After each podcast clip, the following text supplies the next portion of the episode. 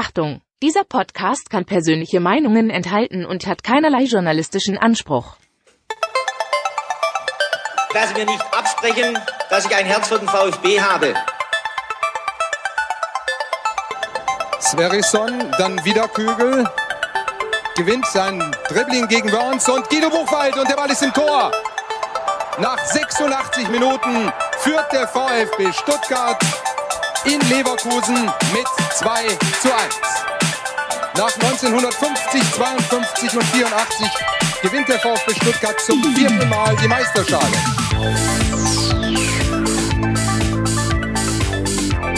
Jetzt müsste der Ball endlich noch einmal hereinkommen. Jetzt kommt er weit nach hinten auf Hitzelsberger!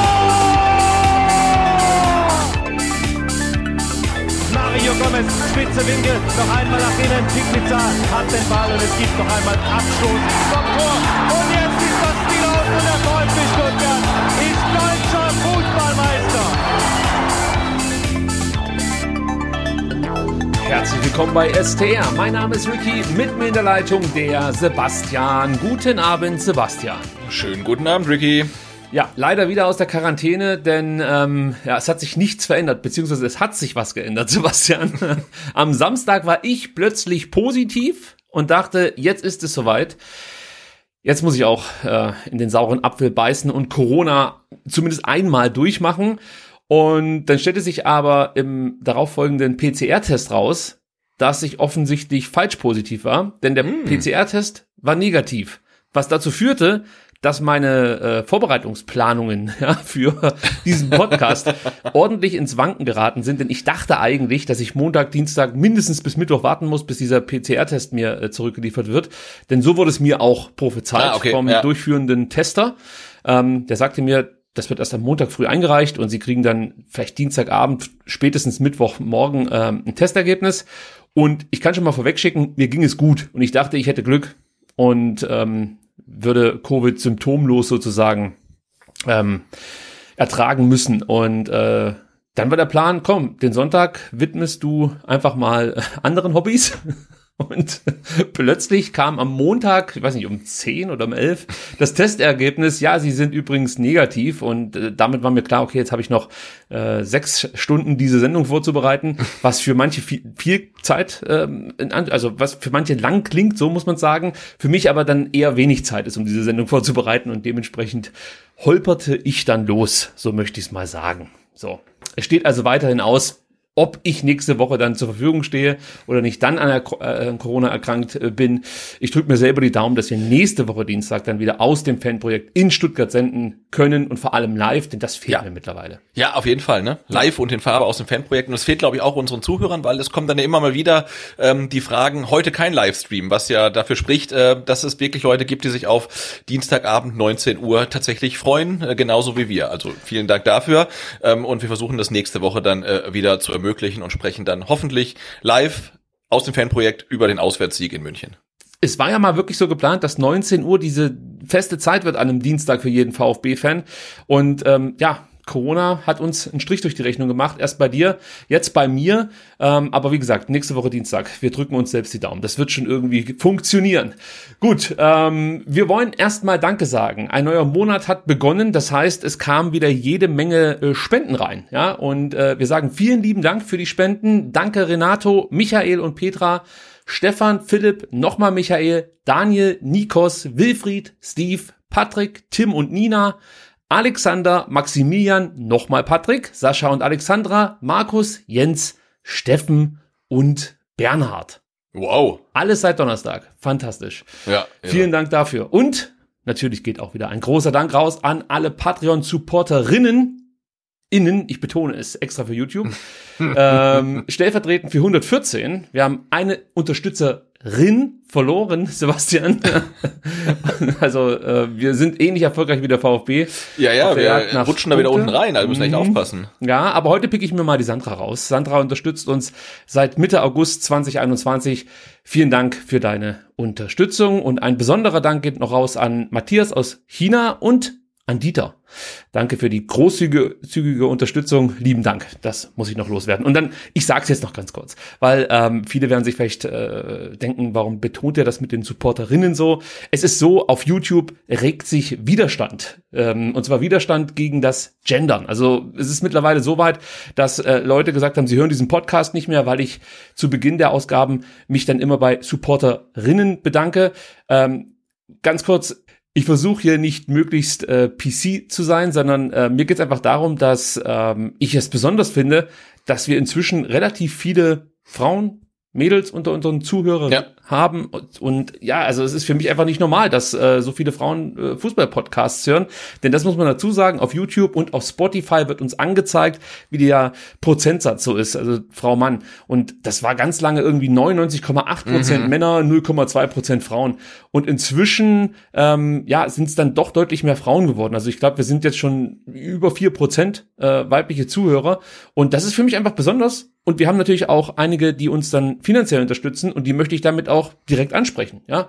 Und ja, den, genau. Ein Vorschlag wäre ja auch, äh, wenn wir ähm, Zuhörer haben, äh, die das Gendern stört, dann lassen wir das Gendern in Zukunft und sprechen einfach ähm, komplett von Supporterinnen. Ja, das wäre natürlich auch noch eine Möglichkeit. Da werden ja die sicherlich nichts dagegen haben, die sich beschweren. Wobei ich wirklich nicht das Gefühl habe, dass wir irgendwie zu viel gendern und da versuchen irgendwie eine Message mitzugeben. Ganz im Gegenteil.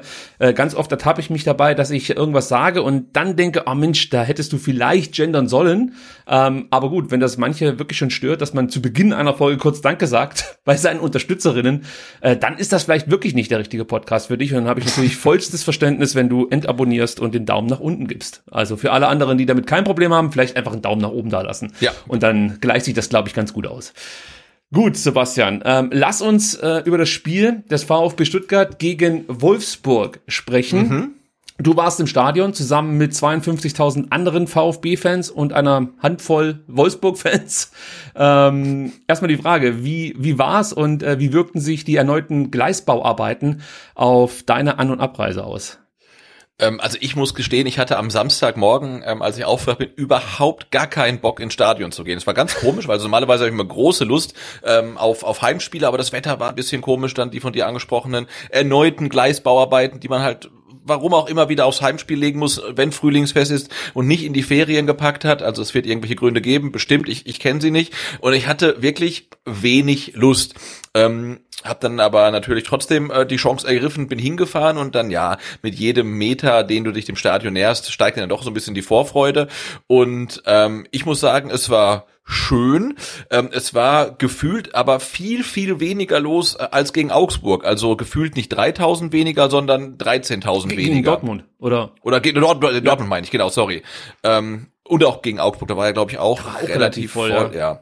ja. Ähm, weil es gibt ja ähm, wenn man die Mercedesstraße Richtung Stadion geht, gibt's ja rechts die Tageskasse und daneben gibt's ja noch eine Bierbude. Und die ist für mich immer ein ganz guter Indikator, ähm, wie viel los ist. Denn ähm, gegen Gladbach war es, glaube ich, war die Schlange relativ kurz. Gegen Augsburg war die Schlange ewig lang. Und ähm, jetzt gegen Wolfsburg war sie wieder relativ kurz, was mich dann schon verwundert hat.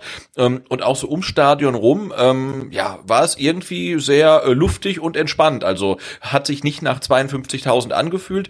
Und ähm, abschließend die Gleis Bauarbeiten haben sich zumindest auf meine An- und Abreise gar nicht ausgewirkt, weil ich relativ früh überraschend früh diesmal dran war und ähm, nach dem Spiel dann auch noch ein bisschen gequatscht habe und auch relativ spät wieder zurückgefahren bin. Äh, also da kann ich diesmal sagen, ähm, meine, ähm, wie sagt man, Customer Journey hat es nicht negativ beeinflusst. Und wie waren die Schlangen diesmal am Einlass und vor den Kiosken? Äh, auch auch okay. Also Einlass fand ich weitaus weniger schlimm ähm, als gegen Dortmund und ähm, auch an den äh, Catering-Buden äh, äh, war es tatsächlich okay. Also mit den üblichen äh, äh Aramark-Schwierigkeiten. Äh, also ich habe mir dann vor dem Spiel im Stadion noch ein Bier geholt und das fand ich ganz nett, ähm, weil äh, dort war irgendwie die Kasse kaputt gegangen und ähm, das führte dazu, ähm, dass die Dame, die da dann kassiert hat, ähm, die ganzen Geldscheine ähm, offen liegen hatte und mit ihrem Handy beschwert, damit sie nicht wegwehen. Da kann sie ja nichts für, aber die Kasse ging halt irgendwie nicht und das ganze Geld lag da irgendwie offen. Aber ähm, ja, also das hat funktioniert und ich habe mir auch noch mal sogar während der Halbzeit ein Bier holen können. Das hat funktioniert. Also alles verbessert. Okay, also das überrascht ja. mich dann schon. Also eigentlich geht man zur Halbzeit dann vielleicht sich ein Bier holen, kommt aber dann zum Schlusspfiff zurück. Das so. scheint bei dir nicht der Fall gewesen zu ja, sein. Ja, ich glaube, ich war ich dann zumindest. Zur, zur, zur 48. oder so wieder auf meinem Platz. Völlig okay. Aber ich war vorher noch auf Toilette, also auch das hat geklappt. Nee, also, noch, also, ja, also Stadionerfahrung ähm, am Samstag war wunderbar. Der VfB hat die Probleme offensichtlich gelöst, die es gegen Dortmund gab. Ja, oder es lag halt daran, dass keine Gästefans da waren. Ich, ich weiß es nicht. Also, ähm, aber es war auf jeden Fall äh, deutlich ähm, zufriedenstellender als gegen Dortmund. Das klingt gut. Äh, was ich noch unbedingt erwähnen möchte, der VfB ähm, hat äh, ukrainische Flüchtlinge zu diesem Spiel eingeladen. Das fand ich eine schöne Aktion. Ähm, und was heute auch noch ja, via Twitter kommuniziert wurde vom VfB Stuttgart war, dass man auch äh, sich an einer Spendenaktion eben für Flüchtlinge aus der Ukraine beteiligt hat und äh, Sascha Kalajdzic sich gedacht hat, Mensch, ähm, das ist eigentlich ein guter Anlass, um ähm, ja, mal ein bisschen Nächstenliebe äh, zu zeigen und hat die Kosten für Fahrradhelme und Bewegungsspiele übernommen, die äh, hm. den Flüchtlingen überreicht wurden. Also ähm, Schöne Geste vom VfB, ja. von Sascha Kalajdzic. Ich glaube, ganz wichtig in der Zeit, dass man das nicht einfach als gegeben hinnimmt, sondern immer noch erwähnt. Denn äh, wenn man sich die Spiele inzwischen anguckt, also die Bundesligaspiele, ist dieses Thema Ukraine-Krieg beziehungsweise äh, ja, Russlands Krieg gegen die Ukraine, wie auch immer man das jetzt bezeichnen möchte, nicht mehr so präsent wie am Anfang. Da war die Solidarität groß. Inzwischen ich sage nicht, dass die kleiner geworden ist, aber sie ist nicht mehr so präsent. Und ja. äh, mir ist es wichtig und ich finde es auch gut, dass der VfB Stuttgart weiterhin in den No War ähm, Trainingsjacken mhm. sich warm macht. Ähm, auch da könnte man jetzt sagen, gut, man könnte dieses Thema noch mehr in den Fokus rücken. Ähm, aber ich finde das schon mal gut und äh, ja. dass es dann solche Aktionen gibt für Geflüchtete, finde ich ja erwähnenswert. Das ja, habe ich hiermit getan. Gut, kommen wir zur Aufstellung beider Mannschaften und ähm, schauen uns natürlich erstmal den VfB Stuttgart an. Materazzo änderte seine Formation. Wir haben am Donnerstag schon gerätselt. Spielt er mit Dreierkette, spielt er mit Viererkette. Er hat sich für die Dreierkette entschieden und somit auch seine Mannschaft in die Pflicht genommen. Mhm. Er hat es ja erklärt, die Dreierkette lässt halt weniger Fehler zu. Das heißt, du hast dann nicht nochmal jemanden, der vielleicht deinen gemachten Fehler oder deine Passivität so ein Stück weit kompensieren kann. Ähm, vor der Dreierkette bildeten Ende und Karasone Doppelsechs. Und Borna Sosa und zunächst Tomasch, später dann Erik Tommy liefen als Wingbacks auf. Kalajdzic war der Stürmer, ist klar. Äh, ab der 30. Minute war dann Tomasch so, ich sag mal, sein Trabant, der um ihn herum kreiste äh, und mal mehr, mal weniger in Erscheinung trat. Ja, und, meistens weniger. Ja, du nimmst da schon was vorweg. Und Mamouche spielte von Beginn an, gleitete so zwischen mehreren Rollen, muss man sagen. Also er war mal Zehner, mal Achter, mal auf der Außenbahn zu finden, dann wieder im Halbraum. Er war sehr untriebig, umtriebig, aber leider auch sehr ineffizient. Himmel. Ähm, ja. Das, äh, jo, äh, hat mir weniger gefallen. Hat dich denn Matarazzo mit seiner Aufstellung irgendwie überraschen können?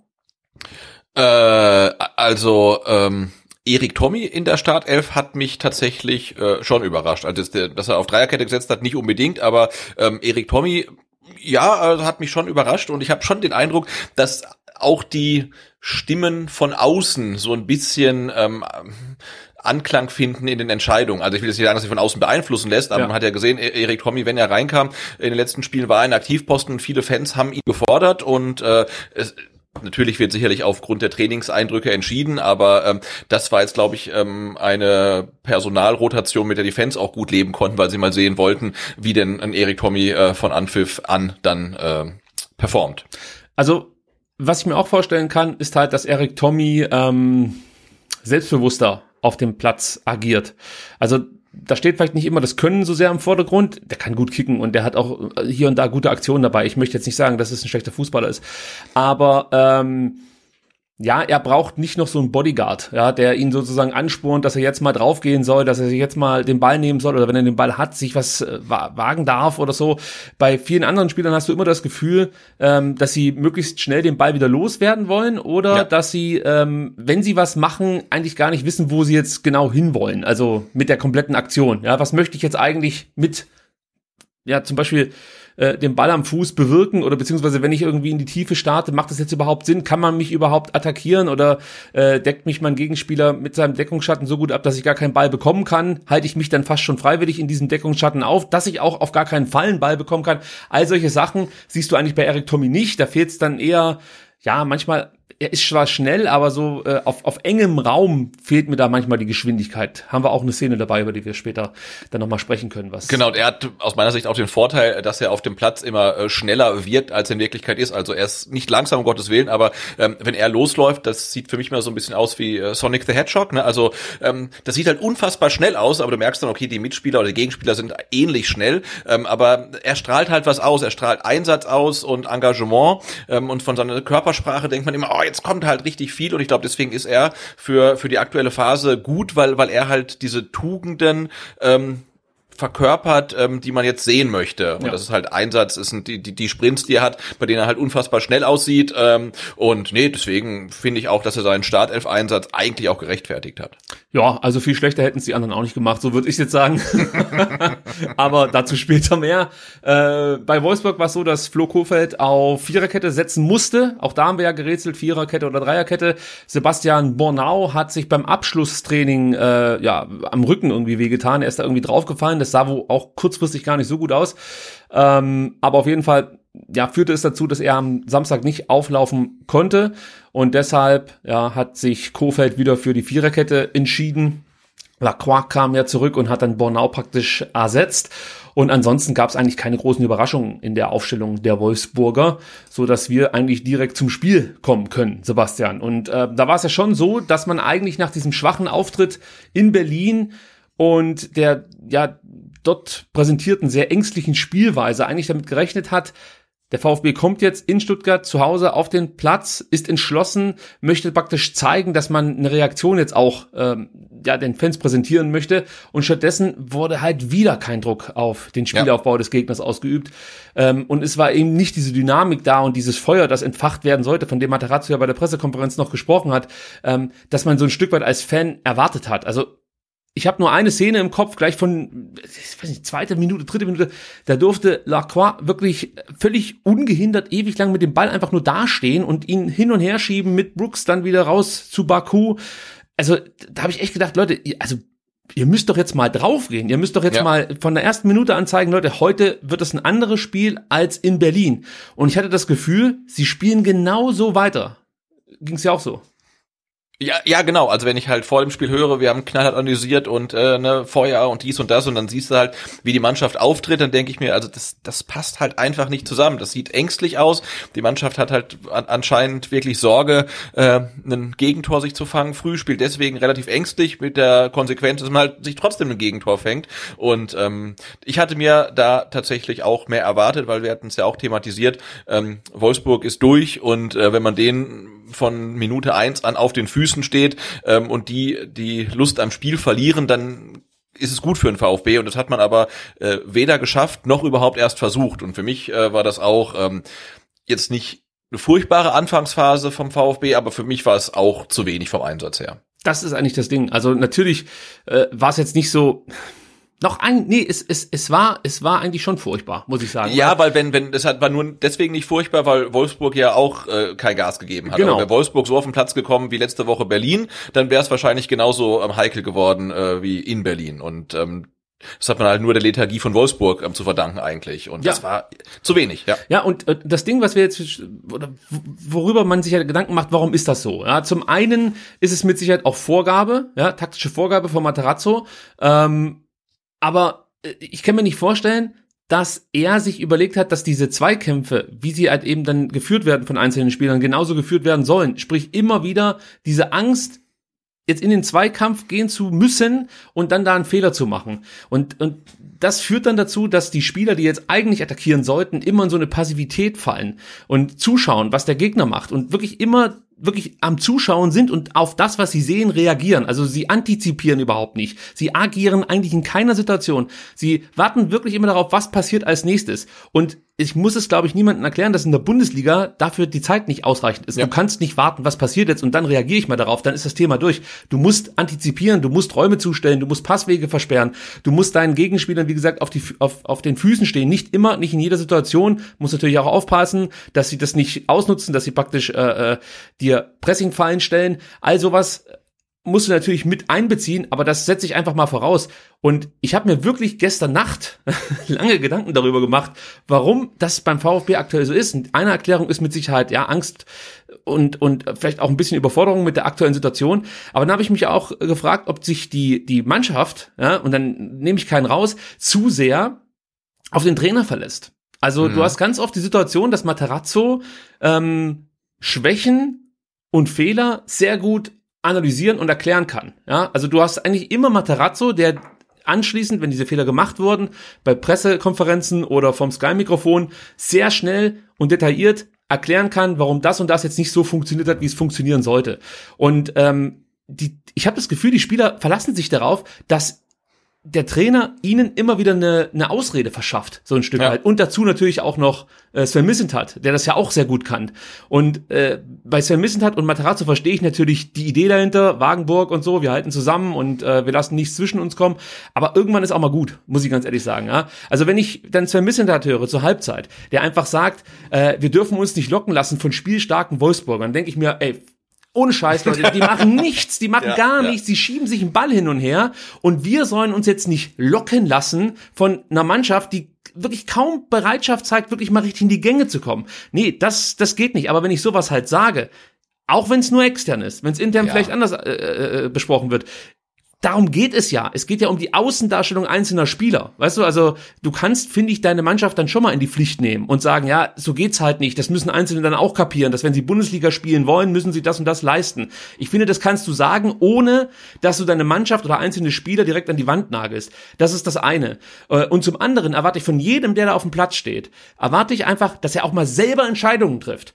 Was mich wahnsinnig gemacht hat, ich sag's jetzt schon, wir kommen nachher noch drauf zu sprechen, war die Umstellung von Materazzo in der 25. Minute, dass er von außen sagen musste, wir müssen was verändern, weil wir so, wie wir es geplant haben, nicht anlaufen können. Stuttgart oder Materazzo hat damit gerechnet, dass Wolfsburg mit einer Dreierkette spielt.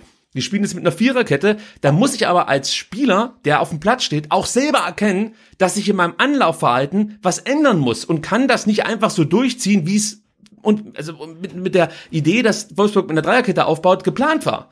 Das muss ich doch von jedem Spieler erwarten können, dass er das erkennt und darauf reagiert. Und wenn es ein Tomasch mit 19 nicht kann, kein Problem. Aber ich gehe davon aus, dass es andere Spieler gibt, die solche Situationen schon mal erlebt haben und die dann Kommandos geben müssen. Ja, und die müssen dann umgesetzt werden. Und eigentlich, eigentlich, wenn ich Trainer gewesen wäre, hätten wir 8-0 verloren, das kann ich schon mal sagen. Aber ich hätte eigentlich drei Leute ausgewechselt nach 25 ja. Minuten, die es eben nicht geschafft haben, die Mannschaft so zu lenken, dass man auf diese äh, Art und Weise, wie Wolfsburg aufgebaut hat, reagiert. Und das ist mir, äh, das, das geht mir jetzt gerade echt ein bisschen auf den Sack. Vielleicht bin ich da auch ein bisschen feinfühlig aktuell, aber es geht mir einfach auf den Sack, dass dann auch von der Mannschaft nichts kommt. Es wird sich auf dem Platz immer auf irgendjemanden, der gerade in der Nähe ist, verlassen. Und mittlerweile wird sich auch darauf verlassen, dass von außen dann das halbwegs gerade gebogen wird, was man auf dem Platz komplett verkackt hat. Das ist, das ist auch etwas, also, das, das, das kann ich nicht mehr akzeptieren, muss ich ganz ehrlich sagen, nicht in der aktuellen Situation. Nee, sehe ich ähnlich. Also die Mannschaft scheint ja in sich irgendwie ein Problem zu haben, sich ähm, intrinsisch zu motivieren, aus sich selbst raus irgendwie zu motivieren. Und deswegen denke ich, äh, bist du halt gut dran beraten, äh, gut damit beraten, halt ähm, Reize von außen zu setzen. Und das kannst du natürlich nicht, wenn du in der externen Kommunikation die Mannschaft ständig in Schutz nimmst. Und dafür ist es jetzt auch äh, meiner Ansicht nach zu spät. Und wir haben es ja auch schon mal ähm, angesprochen, dass sich die Mannschaft auch schwer tut, ähm, den das, das Publikum zu, zu motivieren, das Publikum anzufeuern, dass da irgendwie ein Funke überspringt. Auch das äh, hat auch nicht, nicht geklappt äh, gegen Wolfsburg. Da musste wirklich die Energie erstmal von den Rängen runter auf den, auf den Rasen schwappen und von unten nach oben kam eigentlich äh, gar nichts. Und ähm, ich bin mir also ich bin der Meinung, ähm, dass halt ähm, Sven Mislintat und Pellegrino Matarazzo mit der Art von Kommunikation, die sie fahren, nicht gut beraten sind, weil die Mannschaft ihnen das nicht dankt, also dass sie ständig in Schutz genommen wird. Es wäre, glaube ich, jetzt wirklich mal der Zeit, die Mannschaft wirklich in die Pflicht zu nehmen, weil es sind jetzt noch äh, zwei Spiele, hoffentlich vier Spiele und äh, jetzt wird es halt mal Zeit, dass die sich halt so ein bisschen raffen und jetzt ist halt äh, ja nicht mehr die Zeit dafür zu sagen, wir dürfen uns nicht locken lassen oder es ist kein Endspiel oder dies und das, sondern jetzt muss halt die Leistung auf dem Rasen dann auch mal gezeigt werden. Der Plan ist jetzt, dass äh, ich auf YouTube für alle, die dort zuschauen, ein paar Szenen einblende. Ich hoffe, mir gelingt es technisch, das jetzt im Nachhinein hinzubekommen. Denn äh, in der vierten Minute sieht man eigentlich genau das, was wir gerade besprochen haben, ähm, ja, par excellence. Du siehst halt, Endo verliert am Mittelkreis den Ball und dann macht's Wolfsburg, also sie spielen schon mit Tempo, aber nicht extrem schnell. Und trotzdem schafft es der VfB nicht, wirklich sich richtig gegen den Ball zu positionieren. Du hast immer diese extrem großen Abstände oder relativ großen Abstände, ja. Und, und so kommt Wolfsburg halt beinahe zu der ersten Torchance nach vier Minuten. Äh, wie gesagt, ich blende jetzt einfach mal diese, diese Grafiken ein, die ich da äh, gemacht habe. Da siehst du halt, dass die Abstände wirklich brutal sind und die Wolfsburger wirklich mit einfachen Laufwegen und normal, was das Tempo angeht, gespielten Pässen, ähm, sich bis in den Strafraum vorspielen können und äh, dann Glück haben. Das glaube ich, ich meine, Ito war es, der dann geklärt hat. Äh, aber das, das zieht sich halt durchs Spiel durch, bis dann irgendwann Wolfsburg nach 30 Minuten oder 25 Minuten sich gedacht hat, ah, weißt du was, komm, ich habe auch keinen Bock mehr heute. Also das war ja im Endeffekt der Grund, warum sie nicht ähm, vielleicht schon 2-0 oder 3-0 dann irgendwann ähm, in Führung lagen, dass sie das Spiel eingestellt haben. Nicht, weil der VfB vieles richtig gemacht hat, sondern es war Wolfsburg, die eigentlich dem VfB die Einladung äh, erteilt haben, doch jetzt bitte möglichst wieder zurückzukommen. Ich dachte zeitweise, weil sich Schmatke und, und Missentat so gut verstehen, ist das irgendwie so eine Art Freundschaftsdienst, dass der Schmatke irgendwie ein Kommando gegeben hat, runter an die Bank, hey, es reicht doch, wenn wir nur einen Punkt holen. Ähm, also so sah es für mich dann zeitweise aus. Es war wirklich nicht der VfB, sondern der VfB wurde eingeladen von einem ähm, meiner Meinung nach schwachen Gegner. Ja, also ja, ich meine, für Wolfsburg war das Spiel eigentlich nach 13 Minuten ähm, erledigt. Mit dem 1-0 war man zufrieden und das wollte man dann halt ja nach Möglichkeit irgendwie über Zeit bringen. Aber wenn nicht, dann auch egal. Also wenn ich nach dem Spiel wirklich sehe, wie sich Max Kruse freut über diesen Punkt, den man noch gebraucht hat, um nicht abzusteigen. Ähm, ne, als Champions-Ligist äh, freut er sich über diesen einen Punkt, den man ähm, quasi in der 89 Minute verschenkt hat, also den Sieg. Und da dachte ich, also das äh, sagt eigentlich alles über Wolfsburg ähm, aus. Die wollten eigentlich nur, dass das Spiel vorbei ist und die haben eh keinen Bock mehr. Und es war für, aus meiner Sicht auch wieder eine wirklich große Chance für den VfB, am Samstag äh, mehr zu holen als nur in einen Punkt. Also du, du hättest da drei Punkte holen müssen mit der richtigen ähm, Attitüde, wäre das auch gelungen. Und so, ähm, ja, war es halt irgendwie so ein komplettes Larifari-Spiel. Ja, und, und du siehst auch, wie einfach es äh, Gegnern fällt, das Aufbauspiel des VfB Stuttgart matt zu setzen. Also Wolfsburg läuft halt mit drei Stürmern an, machen das relativ kompakt. Dahinter Schlager, Arnold Gebhardt stehen auch kompakt, äh, stellen praktisch im Zentrum Anspieloptionen zu. Und äh, dann steht die Viererkette hinten auf einer Höhe. Lange Bälle werden dann von Brooks und Lacroix gleich abgefangen. Die Flügelspieler werden nach Zuspielen von den Außenverteidigern entschlossen angelaufen, ähm, so unter Druck gesetzt. Dann können die gar kein Tempo aufnehmen, dann siehst du auf der linken Seite, also auf der Wolfsburger rechten Seite, dass sich Schlager auch immer wieder rauskippen lässt auf den Flügel dort äh, zusammen mit Baku sofort auf Sosa geht, so dass der kaum Platz hat, kaum zur Grundlinie kommt. Das haben mittlerweile, glaube ich, alle Bundesligisten festgestellt, dass der VfB eigentlich über rechts überhaupt keine Gefahr entfacht ja. und man sich komplett auf die Verteidigung der linken Seite konzentrieren kann. Selbst wenn der VfB versucht, den Gegner auf die rechte Seite zu locken, denken die sich ja, ja, mach mal deinen Scheiß. Ähm, das macht unser einer, äh, in dem Fall Roussillon, Roussillon macht das schon irgendwie, da machen wir uns keine Sorgen. Ähm, und so ist es ja meistens auch, weil alles viel zu langsam ist. Und ähm, ja, du merkst halt einfach, es fehlt komplett der Mut für Dribblings, für schnelle Kurzpässe. Und am meisten stört mich die, die fehlende Laufbereitschaft ohne Ball. Es ist noch nicht mal das Bewegen mit Ball oder äh, wenn du dich dann freilaufen willst in der Nähe des Balls, sondern es sind immer die ballfernen Spieler, die sich das anschauen, wie ich äh, auf der Zuschauertribüne halt. Wo ich mir denke, Leute, mach doch mal was, beweg dich ja. doch mal, binde doch oder versuch doch jemand mal auf dich aufmerksam zu machen, dass du vielleicht ein bisschen wie einen Meter irgendwie eine Lücke aufreißen kannst. Aber da passiert nichts. Da wird einfach ja. gewartet, bis irgendwann der Ball dann mal äh, wieder auf der rechten Seite ist. Und das passiert alles in einem Tempo.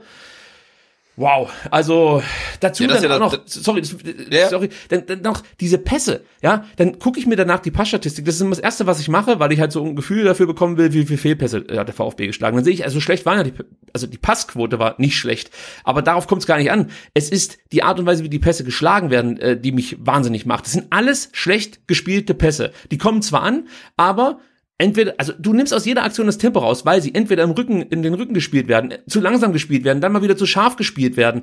Also, was das Passspiel angeht, da muss man sich fast schon Mühe geben, die so scheiße zu spielen wie der VfB aktuell. Also, das ist mir nicht erklärlich, wie technisch so gute Spieler so scheiße passen, äh, passen können.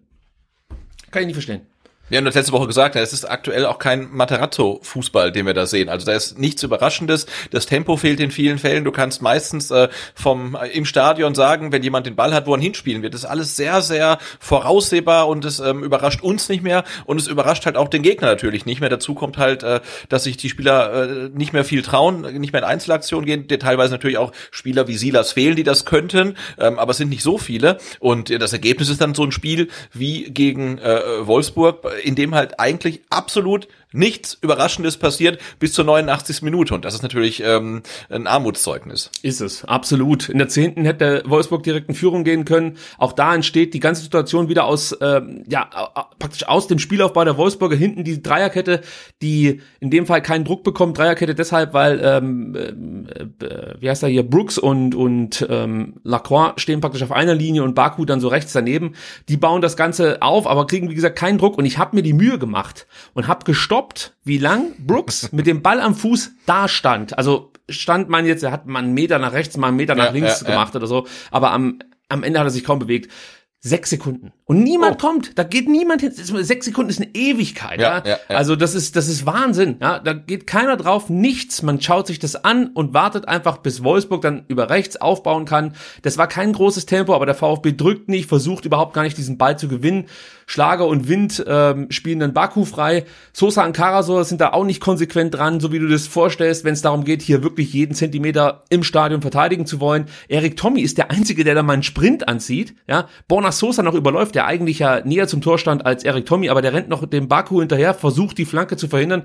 Das gelingt ihm nicht. Flanke kommt rein und ähm, das war eine gute Flanke, muss man sagen, halb hoch mit guter Schärfe auf dem ersten Pfosten und dann kommt Matcher mit dem linken Fuß ran und das war eigentlich schon eine Riesenmöglichkeit. Ähm, und übrigens, dass Matcher auch nur in den Ball gekommen ist, lag auch wieder daran, dass im, im, äh, im Zentrum, im Verteidigungszentrum, der VfB wieder Dinge gemacht hat, die ich auch wieder nicht verstanden habe. Du siehst, Matcher läuft praktisch von links nach rechts Richtung ersten Pfosten ein und ist eigentlich zuerst bei Mafropanos und dann mhm. übergibt Mafropanos an Anton im Strafraum in einer Situation, wo du einfach nur mitlaufen musst, weil gar nicht so viel Gefahr drohte eigentlich in dem Moment von, von Spielern aus dem Rückraum. Da war Endo auch noch mit dabei. Nein, da übergibt man und was macht Anton? Der sieht noch, dass der Spieler kommt, geht dann aber nicht konsequent durch, sondern ich weiß nicht, spielt er auf Abseits oder ich weiß es nicht. Ich, ich sitze dann da und denke mir, Leute, was macht ihr denn um Himmels Willen? Was macht ihr denn, wenn du so spielst gegen Bayern? Da können die besoffen direkt aus dem Space kommen. Da machen die dir fünf Tore rein in einer Halbzeit, ohne, ohne mit der Wimper zu zucken. Da, da, da haben die doch das, den Schaum dran von der Schaumparty, sage ich dir. Das ist so. Das ist einfach, ja, ja. das ist ein Witz. Du kannst so nicht verteidigen, ja. Und, und wenn du nach vorne was machen willst, dann steht man sich ständig selbst im Weg. In der zehnten Minute gibt's eine Möglichkeit, gleich nach Matchers Chance, ähm, Kalajdzic mit so einer Weiterleitung auf Mamouche, ähm, der kann den Ball da nicht schnell genug verarbeiten, dann verteidigt das Roussillon auch noch ganz ordentlich, aber das, das, die, die, allein wenn ich das sehe, die Wolfsburg, die müssen nur die Passwege zustellen. Das reicht komplett. Das reicht komplett. Die müssen nur die Passwege zustellen. Die Spieler bewegen sich zu wenig, attackieren die Tiefe nicht, äh, kommen den Bällen nicht entgegen. Ausnahme ist dann Tomasch, der sich hier und da mal wieder gezeigt hat, sich auf rechts auch anbieten wollte, muss man sagen. Dann verliert er aber direkt immer wieder seine Duelle, die er führen muss. Also von 20 Duellen gewann Tomasch halt sechs. Ja, dazu kommen noch 18 Ballverluste. Topwert zusammen mit Endo und er hatte gar nicht so viel Ballkontakte. Also das sind alles auch grauenhafte Werte, aber Tomasch, ich habe es ja letzte Woche schon gesagt, den möchte ich ja. mit rausnehmen, weil der so jung ist und der möchte genau, das jetzt hier nicht anheften. Ja, ja, ja. ja. Oh, ich muss mich schon wieder ein bisschen abkühlen. Ich glaube, das 0 zu 1 ist eine gute Gelegenheit für. Ja, natürlich. Es fällt nach einer Ecke. Und ähm, da wurde ja dann, äh, also es wurde ja wirklich viel geschimpft äh, über dieses Gegentor, auch zu Recht. Da wurden Fehler gemacht, keine Frage. Aber ich möchte vorwegschicken, dass das von Brooks fantastisch gemacht wurde. Also du kannst hier vieles kritisieren, ähm, aber wie Brooks, das, das, wie, der Laufweg von Brooks ist einfach top gemacht. Und auch wie es dann, ähm, ich sag mal, Positionierung Lacroix und Brooks funktioniert halt super. Die beiden bleiben eng zusammen und der eine blockt sozusagen für den anderen den Weg frei, wenn es sich ergibt. Ja. Das ist einfach top gemacht. Und da hast du halt zwei absolute Kanten, die schieben dir da aber auch wirklich jedes Pulk auseinander. Also das ja, ist ja, wirklich der Schneeflug der Wolfsburger, der dann äh, Richtung Tor rollt. Da kannst du wenig verteidigen. Und der VfB hat sich bei dieser Ecke ähm, für eine Raum-Mann-Deckung äh, entschieden. Später gab es auch noch weitere Ecken, da hat man dann mal nur auf Raumdeckung gesetzt. In dem Fall war es aber eine Raum-Mann-Deckung. Du siehst halt, Kalajdzic ist bei Kruse, Mafropanus bei Matcher, Ito bei Wind, Anton bei Brooks. Das passt auch zunächst. Dann läuft halt Brooks ein, nimmt diesen Laufweg und du siehst halt, dass Anton ähm, ja einfach nicht wieder zu seinem Spieler aufschließen kann, weil Lacroix dazwischen steht. Dann ich glaube nochmal ein Wolfsburger mit dabei, der den Weg so ein Stück weit versperrt. Und ähm, in dem Moment, wo er dann endlich bei Brooks wieder ist, ist er eigentlich schon in der Situation, dass er in der Luft stehen müsste. Ja, ja, ja. Weil Brooks ist eben schon oben, stützt sich auch noch ein bisschen auf, muss man sagen, bei Anton. Hat mich gewundert, dass das nicht gecheckt wurde, beziehungsweise wurde halt nicht kommuniziert, dass das gecheckt ja. wurde, aber es war schon ein klares Aufstützen. Und äh, dann setzt er halt den, den Kopfball sehr, sehr gut und das Ding ist drin. So, klar. Sieht Anton scheiße aus, sieht Endo scheiße aus, der sich das Ganze aus äh, sicherer Entfernung anguckt und eigentlich auch hätte mit hochsteigen können, zumindest versuchen können, Brooks zu behindern. Alles das passiert nicht. Karasor steht nicht richtig auf der Linie am zweiten Pfosten, sondern so einen Schritt weiter draußen. Kann man auch darüber streiten, ob man hier den Pfosten besetzen sollte. Äh, das sind alles so Themen, die dann dazu führen, dass du hier das Tor bekommst, keine Frage. Aber ich sage, dass eigentlich die Hauptschuld an diesem Tor Brooks trifft, ja. der es einfach gut gemacht hat.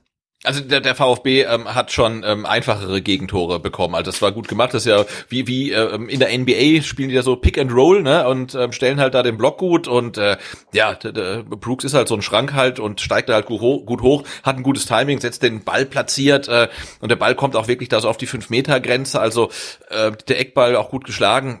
Ja, also das war halt einfach ein guter Standard, den der VfB nicht verteidigen konnte und den hätten vermutlich auch äh, viele andere Teams nicht gut verteidigen können, weil er halt sehr, sehr äh, gut ausgeführt war. Aber trotzdem natürlich ärgerlich. Sehr ärgerlich. Ähm, was mich dann noch viel mehr störte, war in der zweiten Halbzeit, als es eine ähnliche Situation gab, wieder ähnlicher Laufweg äh, von Brooks und Lacroix wieder bei Brooks sozusagen und ähm, der VfB hat es nicht mal ja, für nötig erachtet, ich weiß nicht, etwas mehr Acht zu geben auf diese ja. beiden kopfballstarken Innenverteidiger. Die hatte nicht auch noch Lacroix äh, selber noch eine Riesenchance nach dem ja, in der zweiten Halbzeit? Ja, pass mal auf, die, die Szene musst du dir noch mal angucken. Wir können froh sein, dass Lacroix an diesen Ball gekommen ist, weil Brooks eigentlich viel besser postiert war. Also wenn Lacroix den Ball durchgelassen hätte, wäre ja. genau dahinter Brooks gewesen, der sehr wahrscheinlich den Ball äh, ins Tor buxiert hätte mit dem Kopf. Ähm, und das lag daran, dass dann überhaupt keiner mehr so richtig da war beim mhm. Verteidigen dieser Ecke. Also das fand ich viel, viel schlimmer als jetzt in dem ja. Fall ähm, kotzte mich aber ähnlich an, muss ich sagen, dass dann wieder 0-1 stand.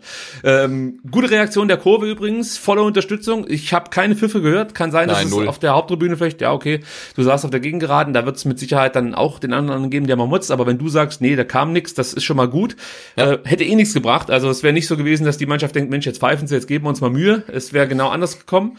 Ähm, aber trotzdem Props da wieder an die Kurve, ans ganze Stadion, die die Mannschaft wirklich unterstützt haben. Und eigentlich äh, müsste man wirklich, wir machen ja mal Spiele der Saison, die Punktevergabe, äh, dem Publikum mhm. die sechs Punkte geben. Und zwar so eine Art Schmerzensgeld müsste man da eigentlich anrechnen. Weil da wirklich über 90 Minuten zu supporten, da gehört schon viel dazu. Also ich weiß ja, nicht, was im Bier war, war aber ja, ja. da gehört, wie gesagt, viel dazu. Ähm, ja, nach der Führung, wir haben es vorhin schon mal gesagt, ähm, stellt Wolfsburg so ein Stück weit ihre Offensivbemühungen ein, beziehungsweise wirkten sie dann auch ja sehr einfallslos. Ich war enttäuscht von Kruse, also mir war es natürlich recht, dass von dem nicht viel ging, ja. aber äh, der hat kaum Einfluss gehabt aufs Spiel. Ähm, der VfB hat versucht, dann ein bisschen höher zu attackieren. Ähm, aber das wirkte immer noch nicht so richtig ausgereift. Also es wirkte unabgestimmt und ähm, ja, groß gefährlich wurde der VfB auch nicht. Es gab in der 19. Minute mal eine Möglichkeit, du wirst dich vielleicht erinnern können, es war die Szene, als äh, Dinos einen Ball erobert hat, direkt weitergespielt hat auf Endo, der schickt Tommy mit einem guten Steilpass und Tommy kann dann mit dem ersten Kontakt nicht genügend Schwung mitnehmen, um äh, Baku äh, an, an Baku vorbeizugehen. Mhm. Baku macht das aber auch gut, muss man sagen, ja, stellt ihn dann gut und dann dreht sich Tommy auf, ja, und, und schließt überhastet ab. Also erstens muss ich sagen, also das ist genau das, was ich meine mit äh, Tempo äh, auf engem Raum. Also Tommy hat sich ungefähr genauso schnell umgedreht wie ich nachts im Bett. Also das ist wirklich, das ist halt ein Tempo, da lacht sich der Baku halt komplett kaputt. Und ich bin auch der Meinung, dass es sinnvoller gewesen wäre, den Ball links rüberzulegen auf Sascha, der so eingelaufen kam. Du hattest nicht viel Zeit, aber du hättest es probieren können, weil dieser Abschluss, das war halt, der war halt für die Katz. Also da war ja gar Ja, ja, das war wieder dieser klassische VfB-Abschluss, ne? Die, die, wie in Berlin auch. Er kommt aufs Tor, aber ähm, ja mit links und flach und äh, den hätten wir gehalten. Und das, da war, gerade, er ist ja so, und da hatten wir ja auch wieder mehrere von. Also das, da fehlt mir dann auch wieder so ein bisschen die die Überzeugung. Also in der zweiten Halbzeit, glaube ich, führe ich einen, den er übers Tor bolzt. Also der hatte dann irgendwie jedenfalls den Willen, den irgendwie in den Knick zu legen. Aber ja, es waren auch wieder einige Schüsse dabei, wo du denkst, ähm, ja bitte, hoffentlich nicht weit daneben, irgendwie Richtung Tor, dann ist es schon okay. Aber das, das reicht halt nicht. Ja, so ist es. Es reicht halt nicht. Und dann sind wir bei einer Szene, die ich vorhin schon angeteasert habe, die aus meiner Sicht dazu führte, dass ähm, Materazzo umstellte auf der rechten Seite, Thomas äh, ins Zentrum beorderte und Tommy auf die rechte Seite stellte, denn auf der rechten Stuttgarter Seite klaffte ein großes Loch. Tomasch ist einfach kein Wingback. Also es mag sein, dass der mal als ähm, rechter Mittelfeldspieler spielen kann, aber Wingback, da hast du halt auch viele Defensivaufgaben. Ja. Das kann er nicht und Endo ist im Zentrum komplett ausgelastet. Also der hat nicht die Möglichkeit, äh, da auszuhelfen, wenn mal Not am Mann ist. Hat das auch noch versucht, aber das war eigentlich auch schon wieder, er hat auch wieder zu viele Aufgaben übernehmen müssen und darunter leidet dann auch sein Spiel und dementsprechend das Spiel des VfB Stuttgart.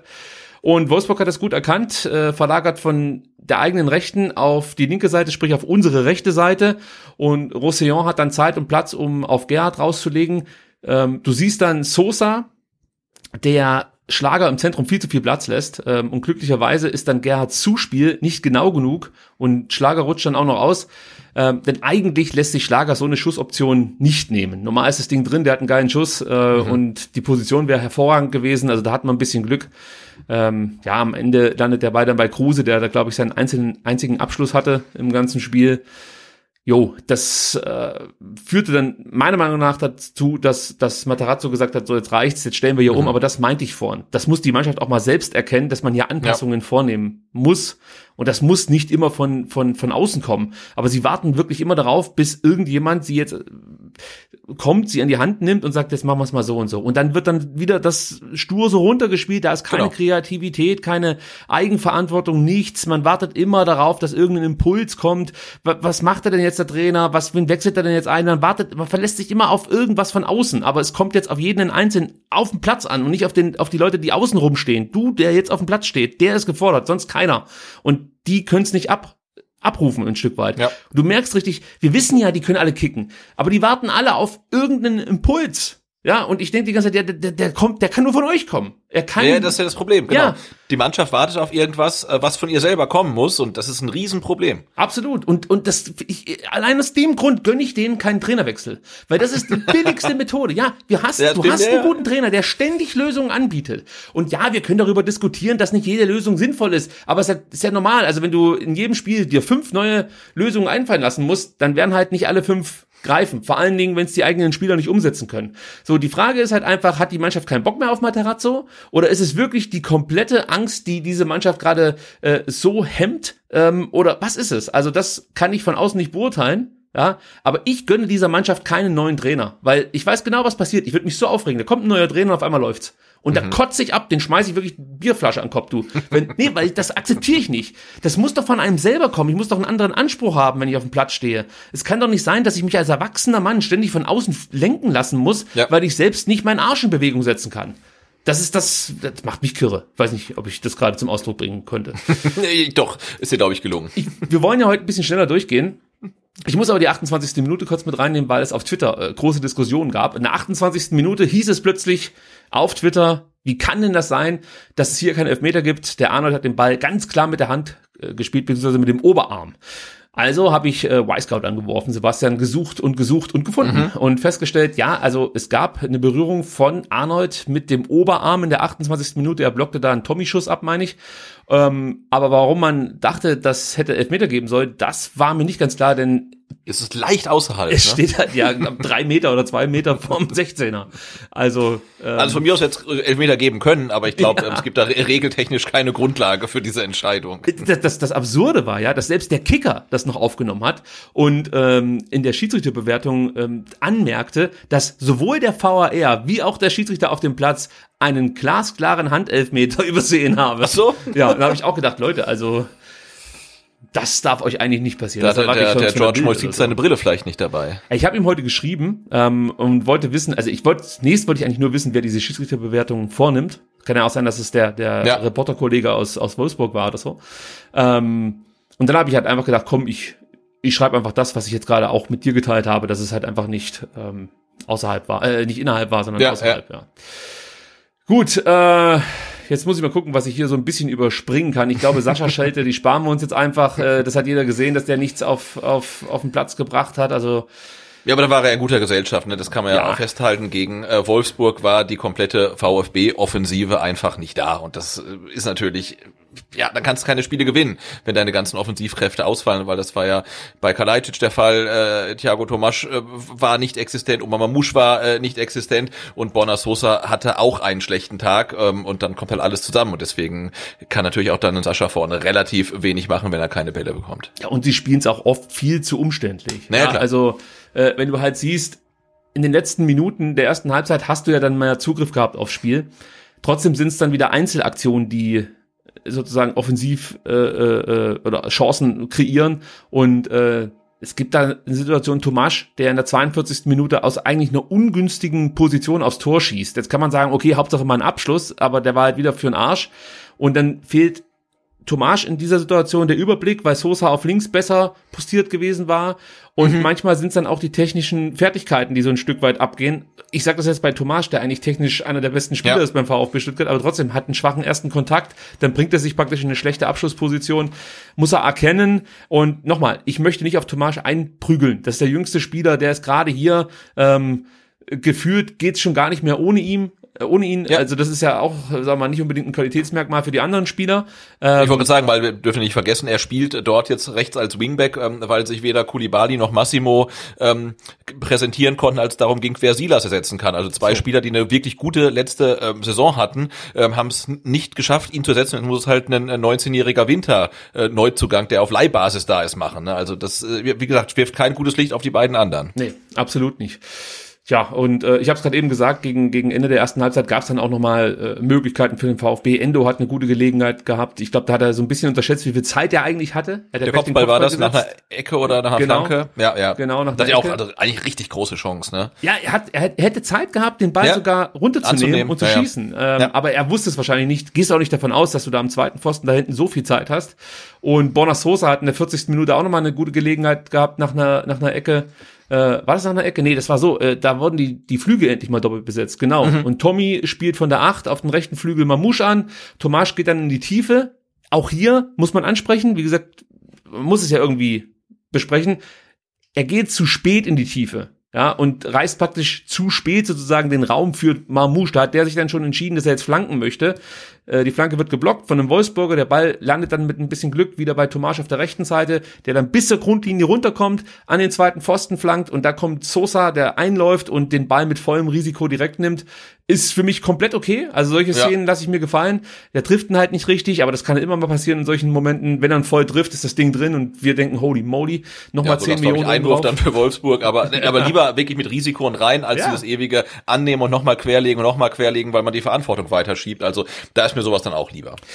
Zweite Halbzeit, der VfB greift etwas früher an, konnte dadurch mehr Bälle erobern, dadurch natürlich dann auch mehr Angriffe fahren und im Vergleich zur letzten Woche war das ähm, eine der wenigen Verbesserungen, muss man sagen, auch wenn die wirklich nur marginal ausfiel, aber das hat mir schon ein bisschen besser gefallen, dass man dann wirklich auch mal auf diesen Rückstand reagierte und wirklich ein bisschen früher versucht hat, den Gegner anzulaufen.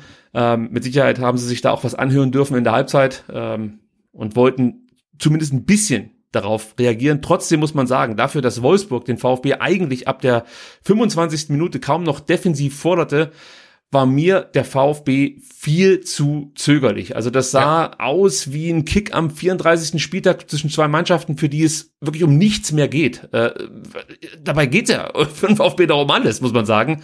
Und ja, es, es, es fehlt komplett der Glaube an, den eigen, an die eigenen Fertigkeiten. Das merkst du richtig. Der Spielaufbau, ich, sag jetzt was, das wird mir vielleicht mal irgendwann auf die Füße fallen, aber das sah zeitweise aus wie unter Weinziel. Also Oh. da, ja, nee, es war ja, so. das- ja, ja, das ja. Also du hast ja nichts mehr erkannt. Das, das Ja, war ja, genau. Also das hatten wir ja unter Weinzel auch, dass der Spieler, der den Ball hat, die ärmste Sau auf dem Platz ist, weil der nicht wirklich weiß, was er damit machen soll. Keiner hilft, keiner bietet sich an. Läufe in die Tiefe sind eine Seltenheit und dann wird halt quergeschoben, weil die, eigentlich niemand den Ball haben möchte, Ja. weil er nicht weiß, wohin damit. Und ähm, das hat man gegen Wolfsburg ähm, leider auch gesehen, ja. Nach 55 Minuten, nach 55 Minuten hat der Mamouche noch eine gute Möglichkeit. Ähm, da holt Sascha ähm, einen Ball noch kurz vor der Seitenauslinie wieder ins Spiel, äh, spielt dann direkt zu Endo an die Strafraumkante, der zieht mit, mit Ball und mit Tempo Richtung Grundlinie, zieht dann eine Flanke in den Fünfer und Mamouche verpasst wirklich nur haarscharf.